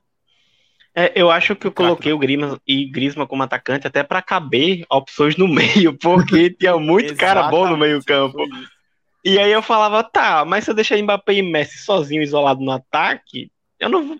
Eu botei Giroud, porque fez uma baita Copa, mas eu acho que ele não entraria no- nessa disputa com Messi e Mbappé. Me E aí eu espanta botei. se não tiver colocado o Giroud na primeira posição na dele. Não, Não, Dudu não colocou coloquei Giroud na- Giroud. nas três opções, já que atacante, e Dudu começou com Giroud. Atacante da direita, Giroud. Giroud. Centroavante. Não, foi em Giroud. todas as posições. Goleiro, Giroud, zagueiro, Giroud, meia, Giroud. Mas, o, mas só para completar, tipo, é, pra, o Hector explicou a metodologia né, de votação. Cara, para para meio campista, Vitor falou, né, que botou o Griezmann. Eu fiz isso também, botei o Griezmann no meio do ataque para caber mais meio campista. Foram três meio campistas por posição e na minha ainda faltou. Tipo, eu botei nove e ainda fiquei, pô, mas cabia fulano aqui, cabia Beltrano Uhum. tal. Enquanto em compensação lateral, lateral foi o primeiro de cada e depois Deus nos acuda para escolher o resto. Não, lateral provavelmente foi o mais unânime. Eu acho que em todas as seleções que vierem assim, vai, vierem por aí, vai ser assim. Eu achei absurdo que teve jornal, pô, fazendo seleção da Copa antes da final. E aí o tanto de absurdo que você olha assim na seleção, fala, tipo, como assim, velho? Tipo, não é injusto você colocar Bono na sua seleção. Sim. Mas, obviamente, é um Sim, peso enorme para Martinez depois dessa final dele. É, e não só pela final, porque ele também decidiu outros jogos também antes, né? Mas, enfim. E aí, toda seleção precisa do quê? De um técnico. E o nosso técnico foi regrado. Aí, eu, Boa. eu votei nele, pô. Eu fui nele. Eu também. Eu também. Eu cogitei muito mudar, ah, mas aí não. Eu acho que vou- vou compensar tudo, sabe? Acho que o Regra Gui merece. Pegou uma bucha quatro, quatro meses pra Copa, aí deu um- uma liga pra um time que foi organizadíssimo dentro de campo, competitivo e chegou até semifinais. Então, fato histórico. É Regra Gui. É, Eu vou dar uma de. Vá, Vitor. Eu vou dar uma de Renato Gaúcho. Tu vai botar o Scaloni? Me dá um time com o Messi, Enzo e Otamendi, que eu sou campeão do mundo, pô. Ah, É. por aí. Vem Não aí. que não tenha muitos méritos o Scaloni que a gente. Não, tem, tem muito. Foi foi uma Tem- piada, eu acho. que tem muito. E ficou pau a pau. A votação ficou pau a pau, Regra e Scaloni. É. Mas Eu- eu, acho que eu levei pelo em conta- contexto, é, só para terminar aqui o falar. pelo contexto, favorece a valorização do Regrag muito mais justamente pelo que a Messi falou, né? Assumiu a seleção faltando quatro meses e ele não tinha um Messi, um Otamendi no elenco. Um Otamendi. Pera. o Otamendi de ódio, velho. Eu fui confirmar, Peraí. eu, opa, peraí, eu ouvi o que eu vi. Mas, o, mas é, eu usei, tipo, acho que o Scaloni, ele teve um destaque muito grande pelas mudanças, né, que a gente citou. Ele mudou Uhum. o time várias vezes durante a Uhum. Copa e foi achando soluções. Mas o que eu levei em conta foi expectativa. Por mais que o Scaloni tenha feito um grande trabalho, a Argentina já chegou na Copa com expectativa de brigar longe. Marrocos fez muito além do que qualquer um estava Uhum. esperando chegando na semifinal. Então, por, e- por isso eu acabei colocando o Regrag também. E a constância, né, do Regrag, porque ele é sofreu pouquíssimos gols, o time joga de forma muito regular os 90 minutos. É, quando sofre o gol, não muda a postura. E quando a gente achou que ele não ia saber lidar saindo atrás do placar no jogo contra a França, ele conseguiu. Só faltou peça ali na hora, né? O famoso 9, um Giroud, talvez. Mas ele conseguiu montar um time muito bem. Os caras todos E machucados. sim, Ô, ô Vitor, eu quero dizer que a culpa do disso foi de Chedira. Se Chedira tivesse Sempre lá, Tchau, irmão, galera. Até ano que vem. Valeu, tivesse acabou. não fale assim do, não fale assim do artilheiro da segunda divisão italiana, tá? Vou subir a hashtag Chedira no, no Arsenal. Pelo amor de Deus, cara. Eu vou fazer um boicote ao Arsenal proposital, que é impossível. Vamos continuar nossa premiação aqui, porque tem claros destaques individuais. E queria dizer que nessa o 45 acompanhou a FIFA e o jogador re- revelação foi Enzo Fernandes da Argentina. Eu pensei muito Eu não em colocar o Onari. Eu, Mas- eu fui de Onari. Eu pensei muito em colocar o Onari, mas aí depois eu falei, mas eu não botei o Onari como o primeiro da minha seleção, então não fazia sentido, seria meio que. Cara, eu vou confessar É. pra vocês, eu votei no Enzo como revelação, mas não botei o Enzo na minha seleção. tá? Só pra, só pra constar. Mas acontece, pô, jogador É, revelação é Ah, acontece. sim, normal, sim, né? é bem comum. O que não acontece é nesse de agora, né? Que é o melhor jogador. Que aí também eu acho que depois da final não tinha discussão, né? Leonel Messi da Argentina. Acho que antes da final já tava com o voto cravado. Só se ele fizesse uma final terrível. E Mbappé acho... continuasse com os três gols. É, eu acho que o que, que, ia decidir na final quem ia levar essa, essa bola de ouro era justamente isso, quem ganhasse entre Messi e Mbappé. Exato. Acho que a disputa Exato. foi essa. Sim. E Mbappé ainda levou artilharia e ficou com aquela cara de bunda lá no, na premiação. Sim. O, o, o Hector, a próxima hum. é a de seleção é, surpresa? Temos aqui, temos outra? aqui as seleções, né? Os prêmios individuais para as seleções. Porque aqui no 45 a gente não premia só jogador. A gente premia instituição também. Tá bom? Olha só, que delícia. E vemos aqui a seleção surpresa que foi, claro, Marrocos.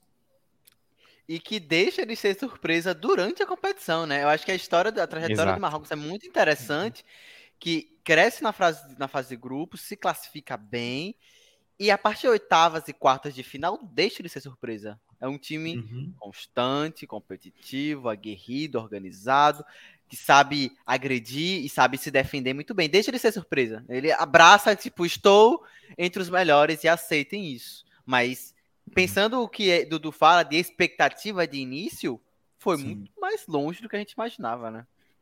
É, até aproveitar aqui, é, como que a gente está com tempo, né? Estamos com uma hora fechada, é, e a gente tá, tem esse balanço aí da Copa, né?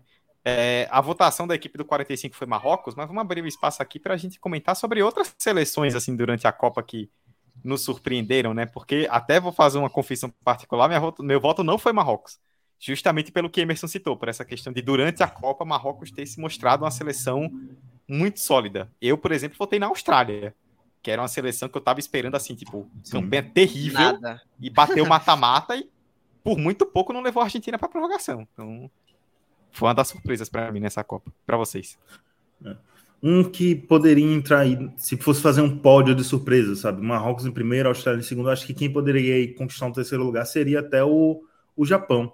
Apesar de estar numa constante de uhum. ir para as oitavas de final, eu acho que pelo elenco que tinha e pelo grupo que estava, também foi aí só fez uma oitava de final. Eu acho que nem as oitavas de final foi decepcionante. Foi uma disputa de pênaltis muito decepcionante. Que a gente descobriu que o japonês não sabe bater pênalti.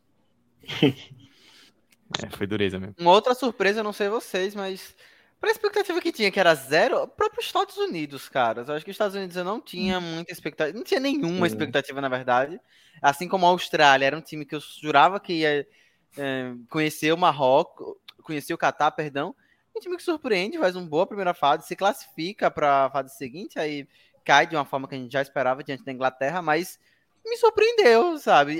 Só de avançar para as oitavas de final, para as oitavas de final, para mim foi uma surpresa.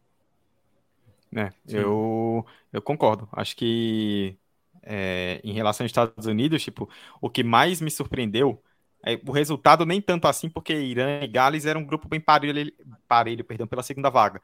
Mas o desempenho, né? Tipo, jogou bem contra a Gales, empatou num erro individual ali no final que gerou um pênalti. Conseguiu um empate contra a Inglaterra, ganhou bem do Irã, fez um jogo digno contra a Holanda e tem um time jovem, né? Então, pensando na Copa em 2026 que eles vão jogar em casa, eles vão estar com boas expectativas. Hein? Dudu cravou, Estados Unidos campeão 2026. Campeão, hein? Na final contra o Canadá. Nossa. Meu Deus, não vou aguentar, não. Eles arrumando um documento para chamar o esporte de soccer. Nossa. Agora, pelo menos nesse caso, ó, pelo menos nesse caso, eles vão poder dizer que são campeões mundiais, né? Porque aí realmente vão ganhar dos outros times do mundo, né? Que normalmente que eles fazem é o contrário, né? São campeões mundiais jogando com eles mesmos. E só a menção Sim. honrosa aqui em relação à surpresa, rapidamente, ficou em último no grupo, mas pelo futebol jogado e pelo grande resultado da fase de grupos, a Arábia Saudita, né? A maior zebra uhum. da Copa, aquela vitória contra a Argentina. Mas e mesmo ficando Argentina, em último, né? É, contra o México foi mal, mas contra a Polônia, por exemplo, se não é o Chesney, teria saído pelo menos com um ponto. Então, fez uma ótima Copa a Arábia Saudita. Concordo. E temos também um, a decepção da Copa, né? Curioso. Que para muitos, ou maioria, foi a queridíssima Alemanha. Olha! Ô, oh, tô surpreso. Não fui da Alemanha. Sério? Eu também não. Não. Eu também não. Você foi de quê, Dudu? Eu fui de Dinamarca. Eu fui de Dinamarca. a gente pensou parecido, então. É, eu acho que a, a questão da Alemanha não é nem. Tipo, além, é claro, do, do futebol, né? Mas mais até do que o futebol. Tipo, segunda vez seguida que a Alemanha cai na fase de grupos, né? É uma coisa que até alguns anos atrás era impensável, né? Uma vez já, é, já foi surreal. Duas vezes é. Deixa de ser decepção quando vira rotina. Pra mim é isso. Virou rotina. Não é mais decepção. Tá acostumado Olha já. final, né? Não, mas eu acho que foi uma grande decepção pelo material humano que eles tinham, né? Não é uma seleção que a gente pode até falar, ah, é, a Espanha não tem um cara ali para resolver no ataque, é muito jovem, isso e aquilo. Não, a Alemanha tem muitos caras também, assim, tem um, talvez o time mais encorpado um pouco a mais ali do que a Espanha. E foram times que se confrontaram e que acabou dando um empate. Mas que, por um detalhe, a Espanha passou, a Alemanha não. Mas depois a Espanha sofreu justamente por conta dessa falta de alguém para resolver o jogo, né? E não ficar só tocando bola de um lado para outro contra Marrocos. É, é uma das minhas decepções da Copa a Espanha também, tá? Porque é, não Também. só pelo que fez no começo da Copa e depois foi caindo, mas porque assim, foi a, que até a gente comentou no nosso grupo, né? Você pegar as eliminações da Espanha contra a Rússia em 2018 e contra Marrocos agora, roteiros iguais praticamente. 900 mil passes por jogo, toca, toca, toca, toca, toca, nenhuma objetividade e perde nos pênaltis. A mesma coisa em quatro anos. É, Emerson falou da Alemanha cair na fase de grupos virar rotina. Emerson, agora eu quero saber, na próxima Copa, com 232 times, a Alemanha caindo no grupo de Azerbaijão, Honduras e Macedônia, você acha que ainda cai na fase de grupos? Ah, talvez, talvez. Resta saber se a transição, a reformulação da equipe alemã vai estar concluída. Acho que é importante a gente observar isso. São jogadores jovens, então a gente vê- tem que ver como o psicológico dos atletas vão estar. Mas eu não fui de Alemanha porque, para mim, eu não tinha muita expectativa da Alemanha ir muito longe. Ok, que eu imaginava, a gente previa né, um, um panorama de que a Alemanha avançaria, pelo menos nessa fase de, de oitavas de final mas que também não iria muito longe. Essa Copa não era para a Alemanha, a gente já discutia sobre isso. É, e meu voto foi na Dinamarca justamente por ter feito um ciclo consistente, ter vencido a França é, duas vezes antes da Copa do Mundo de uma forma dominante. Então, caiu no grupo com a França, com a Austrália e com a Tunísia. Eu fiquei, hum, a gente discutia. A, a chance da Dinamarca, inclusive, passar em primeiro, a gente Foi, comentava. Nós falamos isso aqui na prévia. Não, não era de se descartar, porque a França vinha cambaleante é, é, antes. Então, foi uma decepção muito grande para a expectativa que a gente tinha e o desempenho foi fraquíssimo. Talvez tenha sido o Exato. desempenho que eu menos gostei das seleções, sabe? Jogos horríveis, zero objetividade, um time eh, sem repertório, um time lento, um time. Nem o Eriksen deu jeito. eh, Foi um time que me deu muita raiva esses jogos da Dinamarca. Os jogos que eu fiz, eu acho que eu fiz. Acho que Dinamarca. e Alguns jogos da Dinamarca eu fiz no Twitter. Que eu quase enfio dois garfos no meu olho, porque o negócio foi cabuloso. É, eu vou. Eu coloquei aqui, eu fiz, uma- até anotei, né? Como eu sabia que a gente ia passar, coloquei algumas menções honrosas, assim, pessoais de decepções como seleção. Primeiro, eu não posso deixar de citar, passei a Copa inteira falando mal o México, né? Cara, impressionante o México. né? Nossa, muito, muito Mas esse ano eles não, eles não foram nem para as oitavas, hein? Então, diga. É, esse ano não caiu nas oitavas, que não classificou. Mas é, teve um lampejo ali contra a Arábia Saudita no último jogo, mas principalmente eu fiquei muito incomodado com o jogo contra a Argentina, porque foi um jogo que a Argentina tinha acabado de perder para a Arábia Saudita, estava nas cortas, e o começo, e até o gol do Messi no segundo tempo, a Argentina estava mal. E o México não soube aproveitar, tipo, um time muito, muito mal montado nesse de campo, né? Refletiu o péssimo trabalho do Tata Martino. É, não tem como falar também, né? Porque essa, além de decepção, ela ganha um asterisco de páginas de fofoca, que foi a Bélgica, né? Que além de jogar mal, Ei, ainda teve um monte de briga interna, né? O Choquei trabalhou muito pra cobrir a Bélgica, viu? Não, Todo dia era um, Hazard, fofoca Vertonghen. Courtois, De Bruyne, o Lukaku saiu quebrando o banco lá depois do jogo contra a Croácia, o pau quebrou, né? É, inclusive curioso, né, que a Bélgica foi uma decepção? Foi. A Croácia foi, um- fez uma baita Copa? Fez. Se o Lukaku crava um gol em Bélgica e Croácia, era tudo diferente, né? Que a Bélgica ia pro mata-mata e a Croácia, terceira colocada, tinha ficado ca- na fase de grupos. É, eu, citei, eu citei também o Uruguai, que acho que num grupo com Portugal, Coreia do Sul e Gana, a gente tinha uma expectativa que o Uruguai fosse se impor de uma forma um pouco maior. E assim, Portugal, o Uruguai apareceu no jogo contra a Gana. Os dois primeiros jogos foram bem ruins, principalmente o primeiro. O terceiro jogo é que Portugal, o Uruguai, perdão, apareceu, mas não, não, não adiantou, né? Já, já, tava, já era tarde. E das seleções que avançaram, né? Que é essas que eu coloquei, caíram na primeira fase, é, eu pensei também no Brasil. Porque. Eu ia perguntar aí, né, cara? Foi decepcionante, né? Foi decepcionante. Foi né? Aproveitar então... aqui, vamos falar do Brasil. Foi uma decepção o Brasil, né? A forma como aconteceu. É... Antes, antes de a gente entrar, entrar no Brasil, Dudu, duas coisas. Um é que eu não botei o Uruguai como decepção porque eu simplesmente esqueci a existência da seleção uruguaia. Sem, sem brincadeira é nenhuma. Sem, sem, brincadeira nenhuma, pô. Eu simplesmente esqueci que o Uruguai disputou a Copa de tão. O Uruguai não foi pra Copa. A Copa é deles, pô. É, os Chegaram primeiros jogos eles também Gana. esqueceram que estavam na Copa. Né? É. Exatamente, pô. E tem um último, para quem tá assistindo a gente, né? Tem um último slide que é seria a composição tática aí do nosso, da nossa seleção, né? Martins ah, você dizendo que a gente tem um, meio, é... campo, um meio campo que não cria, amigo, discordo. Não, eu não disse que, é, que não cria. Eu disse que é altamente defensivo. Não são coisas excludentes. Hum, aí temos... É um bom time Martins esse aí, né? Dá um bom caldo no bar. É. Martins de gol, Hakimi na direita, é, Guivardiol e o. O, eita, alguém falei o nome dele que travou aqui. O Pamecano. O Pamecano no, na zaga, Theo Hernandes na lateral esquerda, Amirabat, Enzo Fernandes e Tchouameni revezando ali no meio de campo para ver quem arma e quem é volante. Messi e Mbappé na, nos lados do ataque, Griezmann ali fazendo talvez um, um falso 9. E é muito louco que a Argentina foi campeã, mas são cinco nomes da França e apenas três da Argentina na seleção da Copa.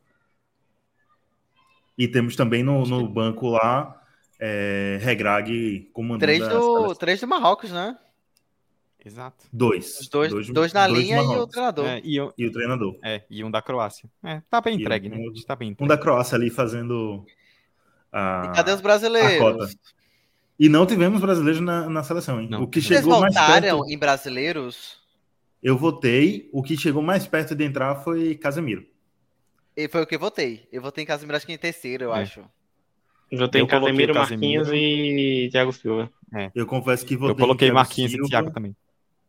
E no, no ataque eu ainda coloquei Richardson como terceiro centroavante. Pela fase de grupos que ele fez. Eu, eu acho que eu também coloquei Richardson. Ou troquei depois é, no final, enfim, mas eu cogitei. A, é, a minha zaga foi Gvardiol e o Pamecano, mas o primeiro reserva da zaga foi o Thiago Silva. Acho que se o Brasil tivesse ido mais longe, ele, ele estaria nessa seleção. Acho que a linha defensiva toda do Brasil sai fez uma baita Copa, né? Acho que tanto que é, isso mostra, reforça ainda mais o reforça ainda mais a decepção que foi o Brasil, porque a gente foi perfeito a, a linha de trás ali. A gente não sofreu contra a Croácia. A gente deu um apagão, simplesmente. É, aquela velha história de que, tipo, do nada você tá almoçando, olha pra parede e vê sete caras no ataque e, e a Croácia contra-atacando. E faltando quatro minutos para acabar o jogo.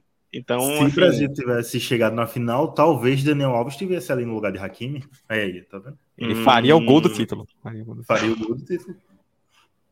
Mas o até brincadeiras aí a gente citando, né? É, falamos aí de decepções, citamos jogadores brasileiros, é até um gancho para a gente falar um pouco de Brasil, porque assim, é, em nível de desempenho, se a gente pegar durante a Copa, assim, o Brasil fez um bom jogo contra a Sérvia, fez um ótimo jogo contra a Coreia, Fez um jogo ok contra a Suíça, né? Foi um 1x0, assim, que o Brasil não foi bem, mas também não foi mal, né? É, que a Suíça fechou muito o jogo. Um jogo bem ruim contra. É, não diria bem ruim, né? Foi um jogo ruim contra Camarões, que poderia ter ganho se tivesse tido, conseguido converter as chances, né? E com o time reserva, né? Vale lembrar disso. E contra a Croácia, que o Brasil foi melhor, criou mais, mas aí é o que o Vitor falou, né? Uma bola e de repente tudo muda. E o que, o que me traz essa sensação de decepção, e eu jogo para você, Vitor, já que você falou disso agora, é que assim, o Brasil ele começa a Copa como um dos grandes favoritos nas bolsas de apostas internacionais, estava na primeira prateleira. A gente aqui colocou o Brasil como primeira prateleira, todo mundo apostava o Brasil aí chegando muito longe. E quando a gente pega o chaveamento, fala aí, Emerson, rapidinho. Não, aquela tier list que a gente fez, alguém tem o registro dela? Boa pergunta, vale a gente procurar. Aí, e quando a, E quando sai o chaveamento das, da fase final, que eu olho, o Brasil pega nas oitavas a Coreia e nas quartas pega Croácia ou Japão, pô, se tudo der a lógica, é semifinal. E aí a gente acabou caindo, né? Isso que acaba tornando a campanha decepcionante. É, eu acho que não foi nem cair nas quartas. É... E se a gente for até mais, assim, passador de pano, dá até para falar, pô, caímos pro atual vice-campeão do mundo. Quer dizer, o ex-atual, né? Então, daria liga ali, daria um bom jogo, mas a forma mesmo como foi é derrubado. Porque a gente faz um baita jogo contra a Coreia, e aí a gente meio que afasta aquele fantasma que estava chegando após o jogo contra Camarões, porque falou que não, o Brasil não jogou bem, o Brasil está perdido. Depois do jogo do Camarões, a, a vibe do vestiário vai cair muito porque perdeu. E aí contra a Coreia, o time tranquilo, jogou assim muito bem, foi super suave. E pega a Croácia de uma forma muito dura, muito tensa, e aí joga os 90 minutos, vê que não saiu gol os 90 minutos dá tudo errado, as trocas são erradas, o jogador não, não, não rende, é, faz um golaço com o Neymar, porque mostra como o time tem qualidade e acha uma bola ali muito inteligente, o próprio Neymar, tocando com o Paquetá e todo mundo. É, mas no final mostrou a, a falta de noção para algumas coisas que a seleção tinha, que essa, essa seleção tem, né?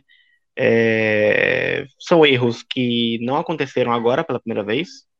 É, o Brasil perdeu a final da Copa contra a Argentina. Também teve uma dificuldade muito grande de definir o jogo na hora do vamos ver. Acho que isso pesa também, mostra um ponto fraco aí nessa geração Tite.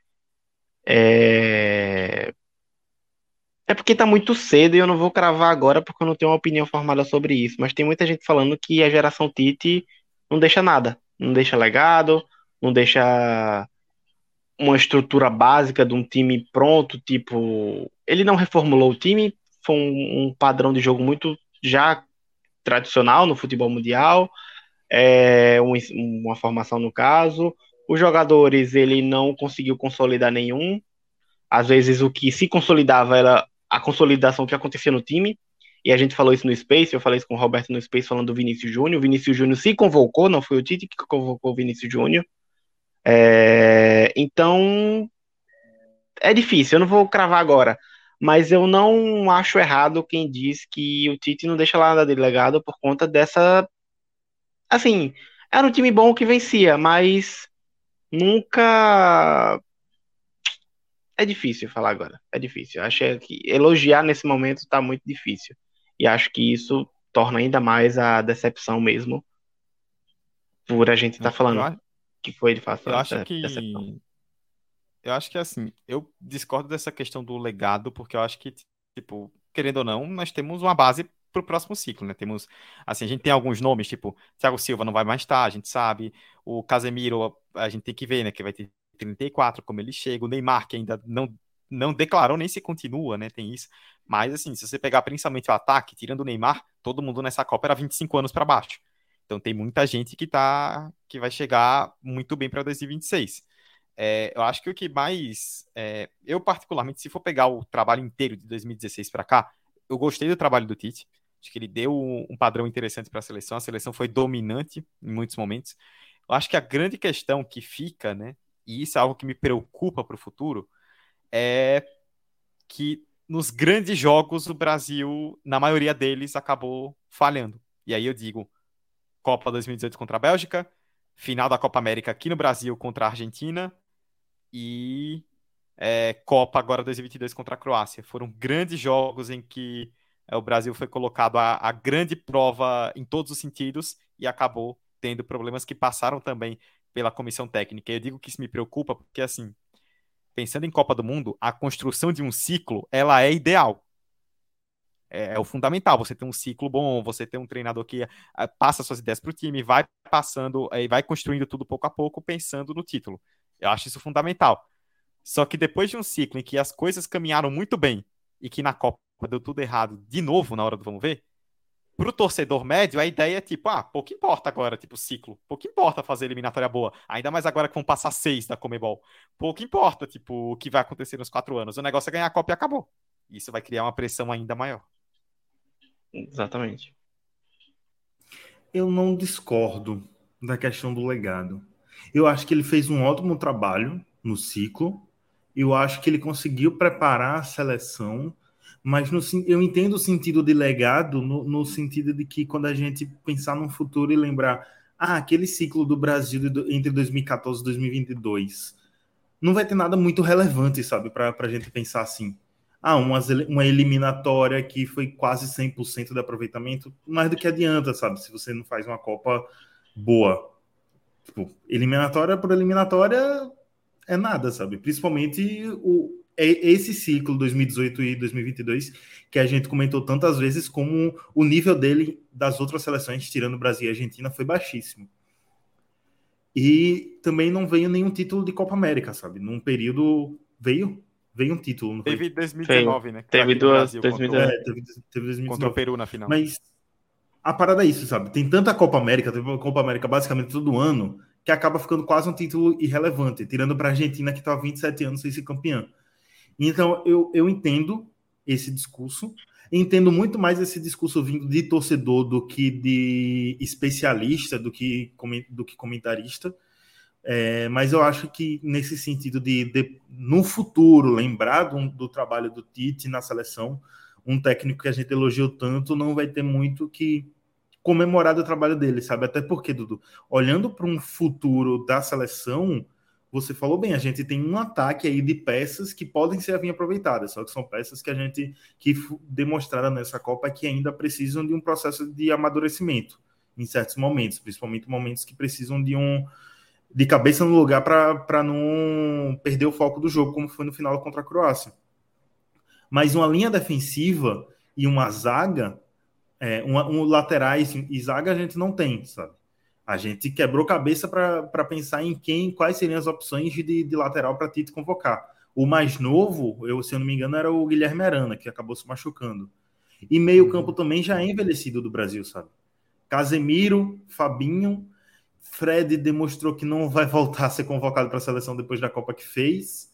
Então, é isso, sabe? Eu acho que do meio para trás, o Brasil precisa muito pensar nessas peças que, que vão vir a ser a complementar a seleção. De ataque a gente tá bem servido, mas um ataque não faz um time. Eu acho que eu acho mais ou menos o contrário. Porque eu acho que o ataque a gente tá muito bem servido, mas não pelo que a gente viu na seleção, pelo que a gente viu nos times. Porque Tite, ele conseguiu consolidar uma defesa muito boa no Brasil. Eu acho que esse foi o maior mérito dele, porque ele consegue consolidar o Alisson, ele consegue consolidar o Marquinhos e o Thiago Silva, mesmo o Thiago Silva muito velho, ele faz uma baita Copa. É... E o Alexandro também, que mesmo ele não sendo esse lateral genial na Juventus, ele faz um ótimo, ele é um cara muito bom na seleção brasileira.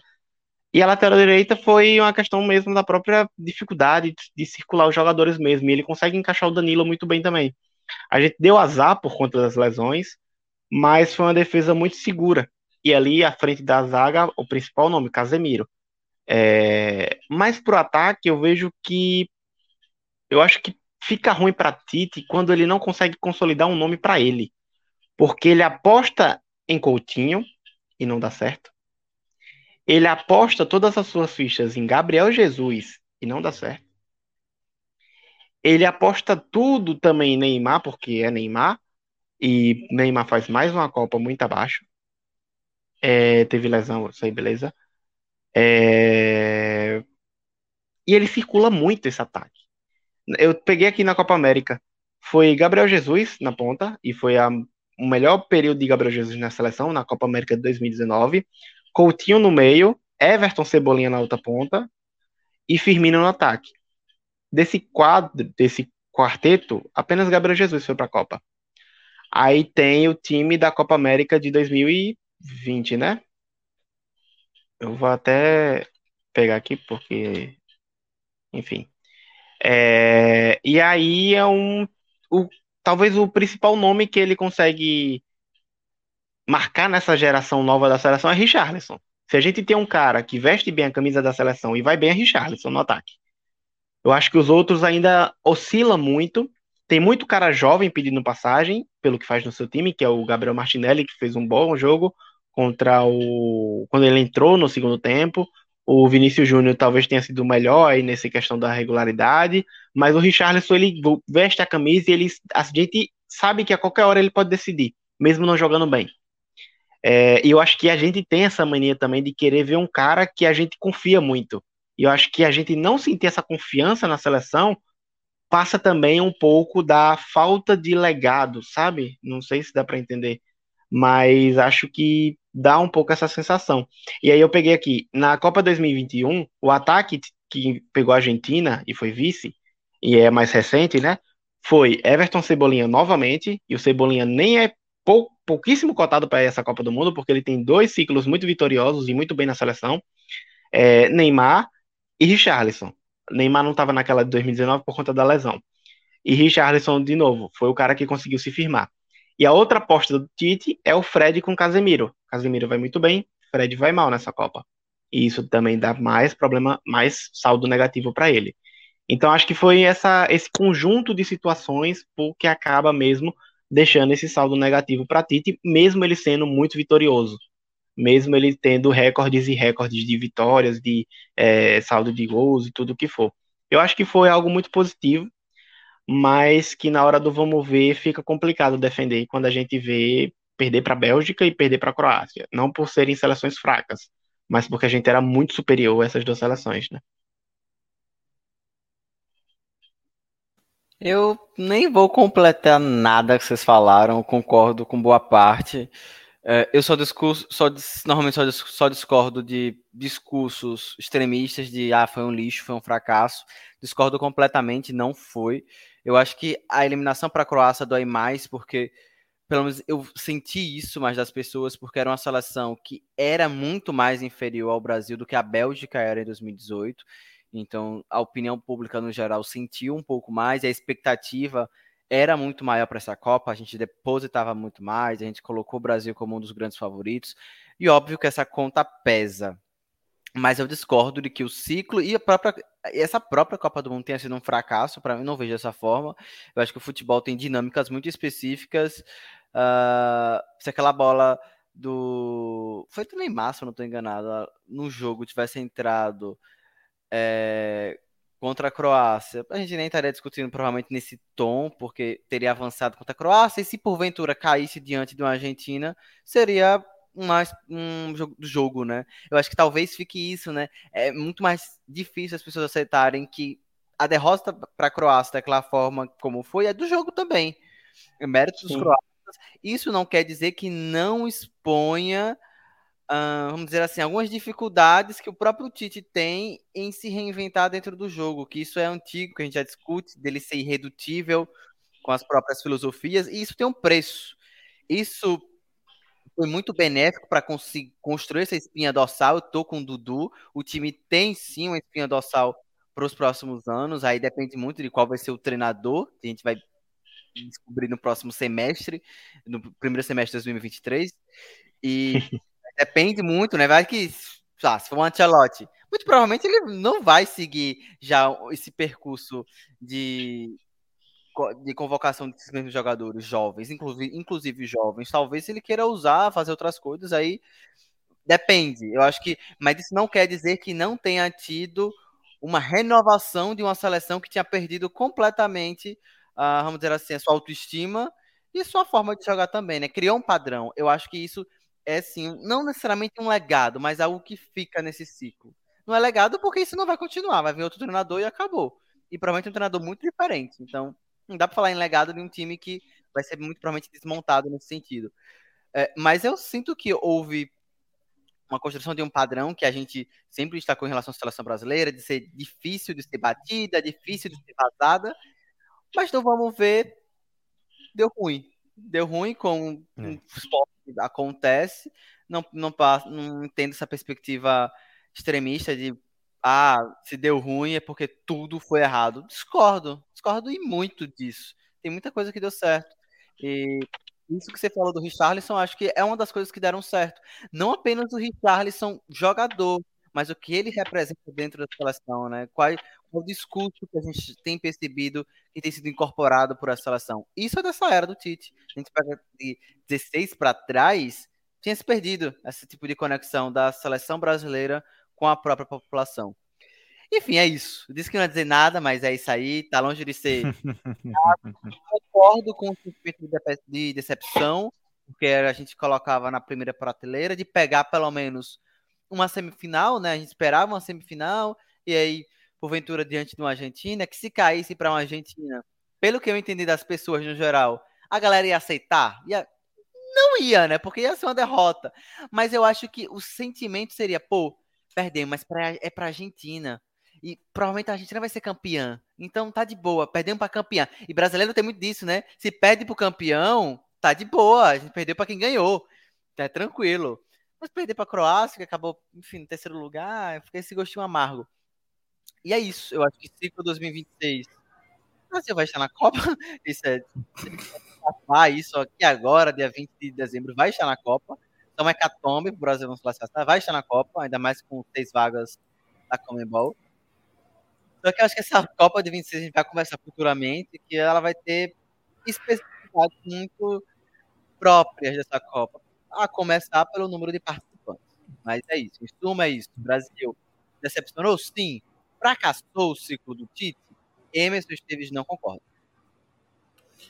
É, eu vi muita gente, nisso que a falou dos torcedores, né? Eu vi muita gente falando ah, por certo ponto eu fico feliz. Não sei se é para internalizar que tudo bem a decepção, sabe? Mas ah, eu fico feliz que caiu para a Croácia. É melhor cair para a Croácia do que cair para a Argentina, porque a gente não ia ganhar da Argentina. Sabe? Eu vi, eu, eu, vi real muita gente com esse discurso. Sim, sim. E, esse outro discurso de engenheiro de obra pronta é que eu sou contra. Tipo, o pessoal vendo Argentina e França na final, tipo, ah, tá vendo? O é. Brasil ia tomar uma surra de qualquer um dos dois. Gente, a gente tá começando a projetar um jogo que nunca existiu, tá? Vamos, vamos Diga aí, calma. pô. Pois é. É, só para poder completar essa questão da decepção, acho que é isso, né? Que se você pegar, por exemplo, 2018, foi um jogo contra a Bélgica, a Bélgica tinha um time é, em nível ali parelho com o Brasil, fez um primeiro tempo avassalador e o Brasil teve que buscar no segundo e não deu tempo, né? Esse jogo não, tipo, o Brasil enfrentou um time que tecnicamente é inferior ao, ao, seu e que não amassou o Brasil. Tipo, a Croácia, assim, teve aquele primeiro tempo que ela foi superior no meio campo, mas em nenhum momento, assim, a Croácia realmente botou a o Brasil nas cordas. Tipo, gol, né? É, que foi o do gol com 16 minutos, né? Numa jogada que deu absolutamente tudo errado. Então, assim, tipo, fica essa frustração por isso, né? Porque era um jogo perfeitamente é, plausível de se ganhar. E agora vamos esperar futuro, ver quem vai ser o treinador, ver o que é que vai se definir, mas fato é que teremos alguns meses aí de alguma indefinição e muitas discussões hum. sobre o futuro da seleção brasileira. Dudu, se você me permite, vou dar uma de ESPN barra Fox News aqui. Ih. Vocês podem dizer. Meu Deus. Quem vocês querem para treinador da seleção? Vamos lá. Eu ia porque fazer essa pergunta antes a gente fechar. Não, porque tipo, Por... eu fico pensando, já foi ventilado. Ancelotti, Mourinho, Guardiola tá para encerrar o contrato com o Manchester City. Alguns loucos disseram Guardiola. Do Brasil. Ele renovou já. Hã? Renovou. Ele renovou, ele renovou, ele renovou. Pronto. Alguns disseram do Brasil. É... Só o Thiago Life aqui, louco, que falou Mano Menezes, mas teve Dorival Júnior, porque tá no mercado. Teve Fernando Diniz, que acabou de renovar com o Fluminense. E teve. Quem foi o outro brasileiro, velho? Ainda teve gente falando Renato Gaúcho. E teve os dois portugueses que são queridinhos do Brasil, né? Jorge Jesus e Abel Ferreira. Então, só aí por baixo são oito opções, sabe? Do que o povo tá falando aí. Pelo que parece, deve ser a preferida por enquanto é Ancelotti, né? É, eu ia perguntar justamente isso para vocês, para a gente fechar, mas aí são duas perguntas em uma, para cada um responder e eu vou responder depois também. Quem vocês querem que seja o treinador da seleção e quem vocês acham que vai ser o treinador da seleção. Que aí são duas respostas, dependendo do caso, bem diferentes. Cara, de querer, eu acho que é a pergunta mais difícil. Porque eu olho para os nomes e eu fico, pô, velho. Porque, tipo, não é só pegar um treinador bom, é pegar um treinador, é você falar um treinador. Tipo, não adianta eu falar, sei lá, Deschamps, tá ligado? Dizer, ah, quero Deschamps na, na, na seleção brasileira, porque eu acho que é muito pouco provável que ele vá. Então, tipo, um treinador que tem a possibilidade de vir e que encaixe com o pensamento da CBF e do futebol brasileiro, porque eu acho que se vem um treinador internacional com um nome grande e, e não encaixa com, com essas duas coisas, na primeira derrota ele cai. Entendeu? É o que a gente tava falando em off do, do Ancelotti. Não adianta esperar seis meses do Ancelotti, o Ancelotti vir montar uma seleção e aí perdeu a primeira Copa América das 10 que vai ter daqui para a próxima Copa e ser demitido. Se, falando tudo isso, quem eu acho que vem, eu ainda fico com o Ancelotti porque é o nome que está mais ventilado na CBF e eu acho que hoje a CBF não está com pressa de definir esse nome. Quem eu quero que venha, eu não vou saber responder, eu vou fugir dessa pergunta. Eita. Eu vou ser. Eu vou ser não, eu vou, eu vou falar, eu vou falar que eu queria. Emerson vai ficar com raiva de mim, mas eu, ia, eu vou dizer Abel Ferreira. Querido, um querido treinador aí. Conheço, acho. Isso, conheço bem. É... Quem eu acho que vem? Dorival Júnior. Infelizmente. Quem eu acho? Tá disponível, treinador que tem rodagem de futebol, tá ressentido com o Flamengo, enfim. Dorival Júnior. Quem eu queria? Eu fico na dúvida atualmente. entre o próprio Ancelotti e o próprio Abel Ferreira. Mas a nível de jogo, proposta de jogo, eu acho que o estilo de jogo do Abel Ferreira sofreria muito represália e provavelmente, se não dar resultado imediato, não Ele iria para frente. Eu acho que o Ancelotti, numa visão leiga do brasileiro médio, muito provavelmente é um estilo de jogo que o brasileiro médio iria querer ver a princípio, né? De uma forma mais rasa possível de análise. Então, eu vou colocar o Ancelotti.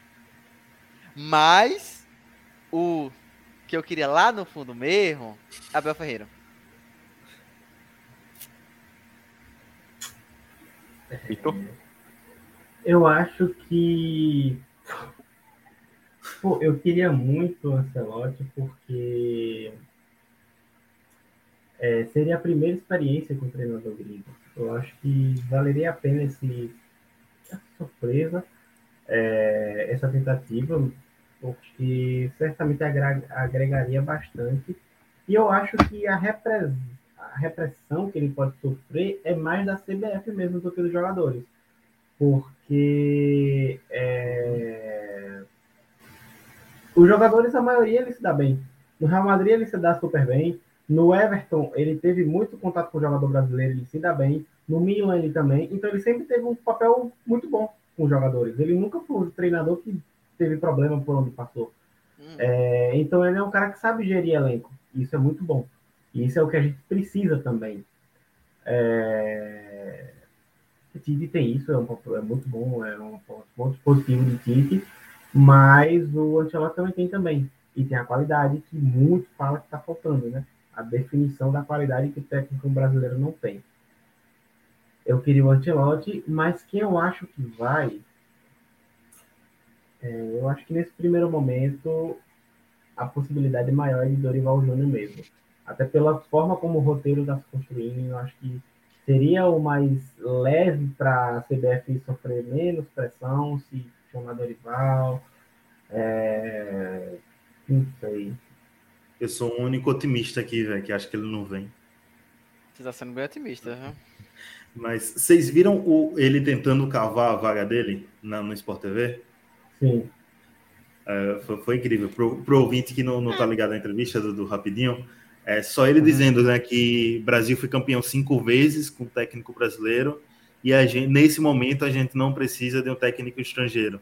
E é muito louco ele dizer isso nesse momento em que ele é o técnico brasileiro cotado para vaga, né? De treinador na seleção. Mas tudo bem, lá, Dudu. Né? É que assim, tipo, se a gente for pegar o histórico da seleção, né, de treinadores, que costuma, com exceção de Dunga, né, costuma apostar sempre nos treinadores que estão ali na crista da onda ganhando, tipo, objetivamente seria o Dorival, né? Porque foi o cara que ganhou dois títulos importantes no último ano, principalmente Libertadores, no principal time do Brasil hoje junto com o Palmeiras, né, que é o Flamengo. Então, na teoria, tipo, objetivamente seria o mais direto, assim. Só que na prática, enfim, zero confiança. É, para ser bem rápido, os que eu gostaria, eu fico entre Abel, Abel Ferreira e Carlo Ancelotti. Eu gostaria de ver um dos dois na seleção, principalmente Ancelotti. Acho que seria uma experiência muito interessante, né? Não só em questão de nível de jogo, mas pelo personagem que é o Ancelotti. Quem eu acho que virá, também tô com o Emerson, Dorival. Agora, é, tem um, um terceiro, um adendo aí, um asterisco. Se o técnico for brasileiro, né, que Abel e Ancelotti são estrangeiros, né? O Ancelotti é italiano, o Abel é português. Se o técnico for brasileiro, a escolha tiver que ser entre os brasileiros, eu gostaria, eu não acharia ruim ver Fernando Diniz, tá? Só pra não acharia de todo ruim ver Fernando Diniz na seleção, só pra... eu, eu, é, seria uma sincero. experiência muito louca. Ele ia tomar muita porrada, ia, porque primeiro jogo que o Brasil trocasse 700 passes e perdesse de 1 a 0 da Colômbia, ia, ele ia tomar muita porrada, mas eu acho que Espanha é você? de quatro anos. mas é, vamos ver, vamos ver. Eu gostaria. Cara, Sendo, sendo bem, bem sincero, porque eu acho que Fernando Diniz não vem agora, por dois motivos. Um, eu acho que ele ainda não ter títulos expressivos conta muito, sabe? é, pesa muito na, na conta dele. E dois, eu acho que pelo perfil dele, ele não destrataria o contrato que ele acabou de renovar com o Fluminense. Eu acho que ele esperaria perder o Carioca para sair, entendeu? Eu acho Esse- agora, algo essa coisa de título, curioso. Scaloni não ganhou nada, né? Tipo, é em conta aqui pro Hum. Brasil, né? Tipo, eu entendo o que você quer dizer. Ô, Tipo, Dudu, você quer Brasil, comparar a AFA com a CBF, é isso mesmo? Aí. Não que a AFA que a AFA é seja? A uma AFA é preciosidade, não que a AFA seja... Mas, tipo, justamente, justamente por isso, os critérios da AFA são muito abaixo. Porém, deu certo. Pois é. Eu acho até que, no sentido de repressão, posso estar falando uma besteira aqui. Eu acho que o Diniz sofreria menos do que o Abel. Não por questão de, de ser gringo não, mas pelo modelo de jogo. O modelo de jogo do Abel é muito problemático ainda para o brasileiro né, no geral, né? É, o próprio Tite sofreu com isso, porque Tite nunca foi um cara de gostar desse jogo bonito, de não sei o que, isso e aquilo. É, então, seria uma repressão muito grande. E até pela forma como vence, também seria uma repressão muito grande, porque o Palmeiras, mesmo vencendo, sofre críticas de muitos palmeirenses, né? Muita mídia no geral. É, então, talvez o Diniz seria mais aceitável por fazer o futebol bonito, por certamente colocar o jogador para driblar, para fazer isso, para fazer aquilo, jogo no ataque, 3, 4, 5 gols no jogo. É, mas eu não acredito que ele vá agora também por conta disso que é que você falou. Então preparem-se, galera. Dorival Júnior vem aí em, em março de 2023 e teremos fortes emoções no, no- nos próximos anos. Mas é isso, né? É uma incógnita. A CBF já havia dito até antes da Copa, né? Que só veria isso na virada do ano, então não teremos nenhuma novidade aí nos próximos dias. Em janeiro, a gente talvez tenha mais negociações avançando. Vamos ver o que virá aí pela frente no, no- na seleção brasileira para 2023 e em diante. Bom, pessoal, 1 hora e 42 minutos, acabamos estendendo bastante aí no debate sobre seleção. Vamos fechar então esta última live do 45 na Copa e a última live de 2022, né? Vamos fechando mais um ano por aqui. E queria aqui, em nome de todos nós, agradecer a todo mundo que participou conosco, que nos compartilhou, que esteve com a gente, deixou o like, se inscreveu, nos ouviu nos agregadores durante todo o ano, né? Foi um ano de novidade, a gente investindo de vez aí nas lives, né, nos episódios em live, sempre interagindo com vocês na Twitch durante o ano, na Copa também aqui no YouTube, além da Twitch. E foi muito bacana ter esse feedback bem legal de todos vocês durante o ano inteiro. Uma honra muito grande poder estar com vocês. Foi nossa primeira Copa, né? 2018 a gente estreou o podcast, mas depois da Copa. Então foi nossa primeira cobertura de Copa do Mundo. Muita gente chegou também lá no Twitter, é, veio conosco. As camisas do 45, que o pessoal esgotou aí o nosso lote. Então, é, a galera realmente veio com tudo, colaborou muito com o nosso projeto. E da minha parte, eu só consigo agradecer a todos vocês por tudo que fizeram por nós, né? Vem aí 2023, vai ser um ano de novidades, vamos trazer os nossos debates também como sempre trazemos, dentro e fora do campo, abordando todas as questões importantes aí possíveis. Vai ser um ano de muita coisa e estaremos aqui durante o ano inteiro com vocês. Pela última vez no ano, eu, Eduardo Costa, estive com Emerson Esteves, com Hector Souza e com Vitor Santos. Emerson, acabou a Copa, acabou o ano. Por um lado, é ruim porque a gente fica sem Copa, bate aquela saudade, né? De ligar a TV e ver um, um, Tunísia e Austrália. Por outro lado, pra gente que produz conteúdo, é bom para dar uma descansada também, né? Vamos relaxar e curtir essa virada de ano 2023, voltar com tudo. É bom, né? Descansar é bom. Acho que tem uma sensação de dever cumprido, né? A gente estabeleceu como seria essa cobertura e conseguiu executar ela da melhor forma que a gente podia, nas condições que a gente tinha. E conseguimos fazer isso. Acho que, não sei vocês, mas eu particularmente estou muito feliz. Não tanto com o resultado, que a gente queria que fosse no Hexa, né? A nossa expectativa desde sempre foi que fosse com o Hexa, mas não veio. Mas futebol foi, continua sendo espetacular e continua sendo nossa grande paixão. O esporte não como um todo, mas é um podcast sobre futebol, então futebol vai ser sempre nossa paixão. Em 2023 estaremos juntos novamente. Agora vamos tirar umas férias. Se alguém me chamar para fazer alguma coisa na Twitch, eu vou quebrar o computador na cara da pessoa, ficar um pouco off, chega de live, chega de podcast, quero saber disso não agora. E para 2023 a gente voltar 100%, vai vir muita coisa boa, novas competições. A temporada começa do futebol brasileiro, os mesmos temas, os novos temas que surgem com reconhecimento no futebol brasileiro e estaremos aqui para falar sobre isso. No mais é isso, agradecer vocês pela, pela parceria e pelo apoio de sempre, todos os debates, spaces, lives e discussões acaloradas no grupo do Telegram. Tamo junto, e é isso. Um cheiro, um abraço.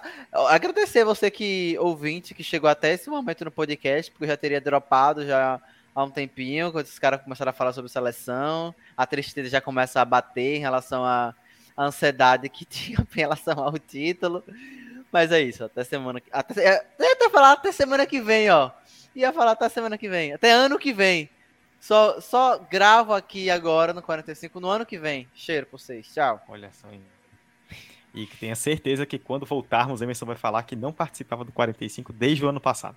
É, é, essa piadoca tá, tá sempre presente. É, Hector, live, é, podcast, Space, as lives extras, é, muita coisa que a gente fez esse ano com a Copa do Mundo para coroar aí esse, esse grande ano, né? Se a Copa do Mundo no final do ano foi uma invenção por conta do Qatar, pelo menos ela serve para fechar com chave de ouro esse 2022, né? Valeu.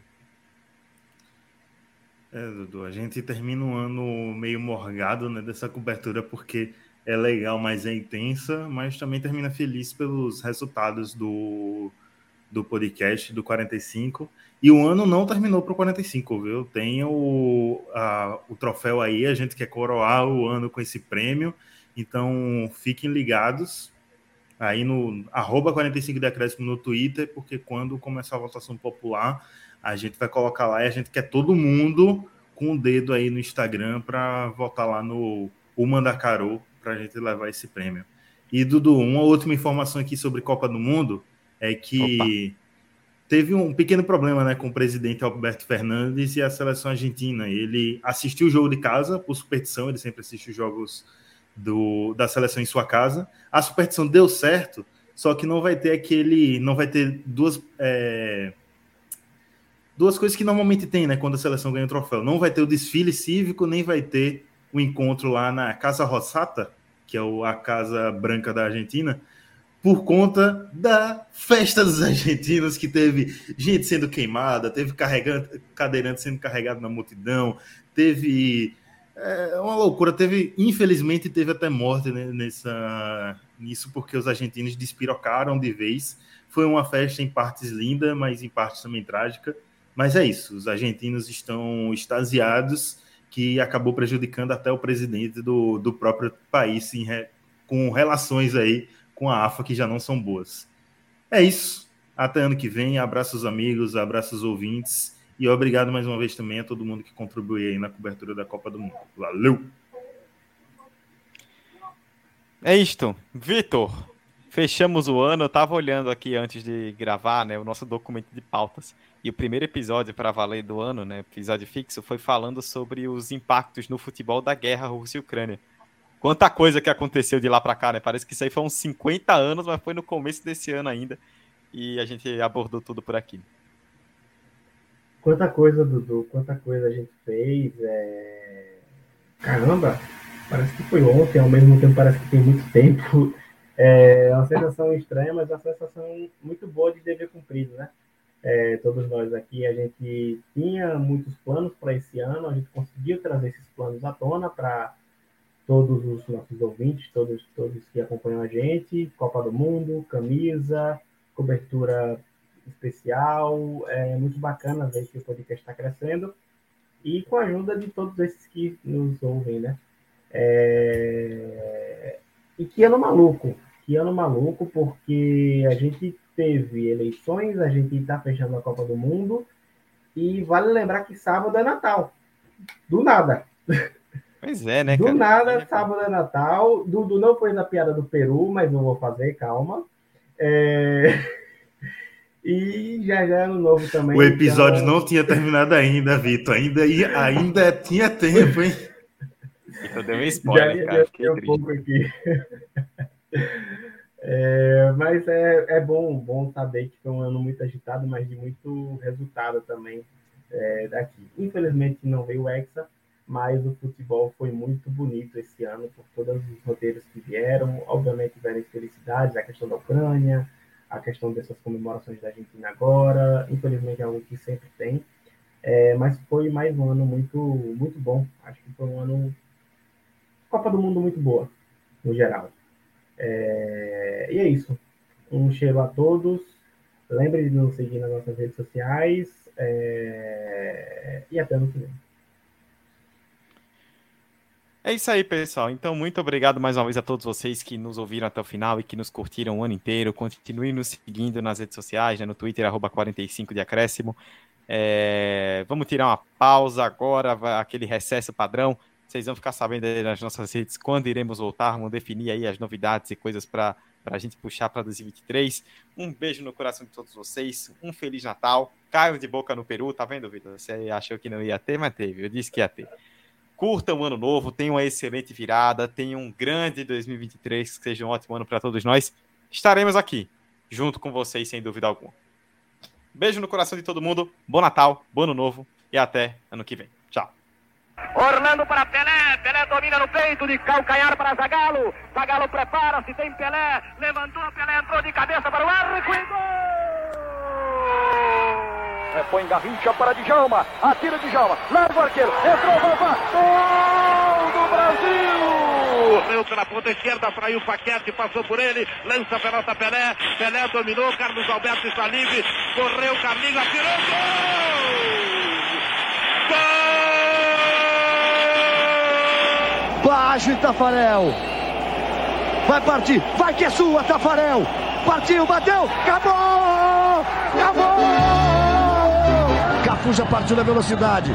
Ele cortou para o meio. Lá veio o Clemerson. Rivaldo saiu para o Ronaldinho. Pé direito, bateu. Gol!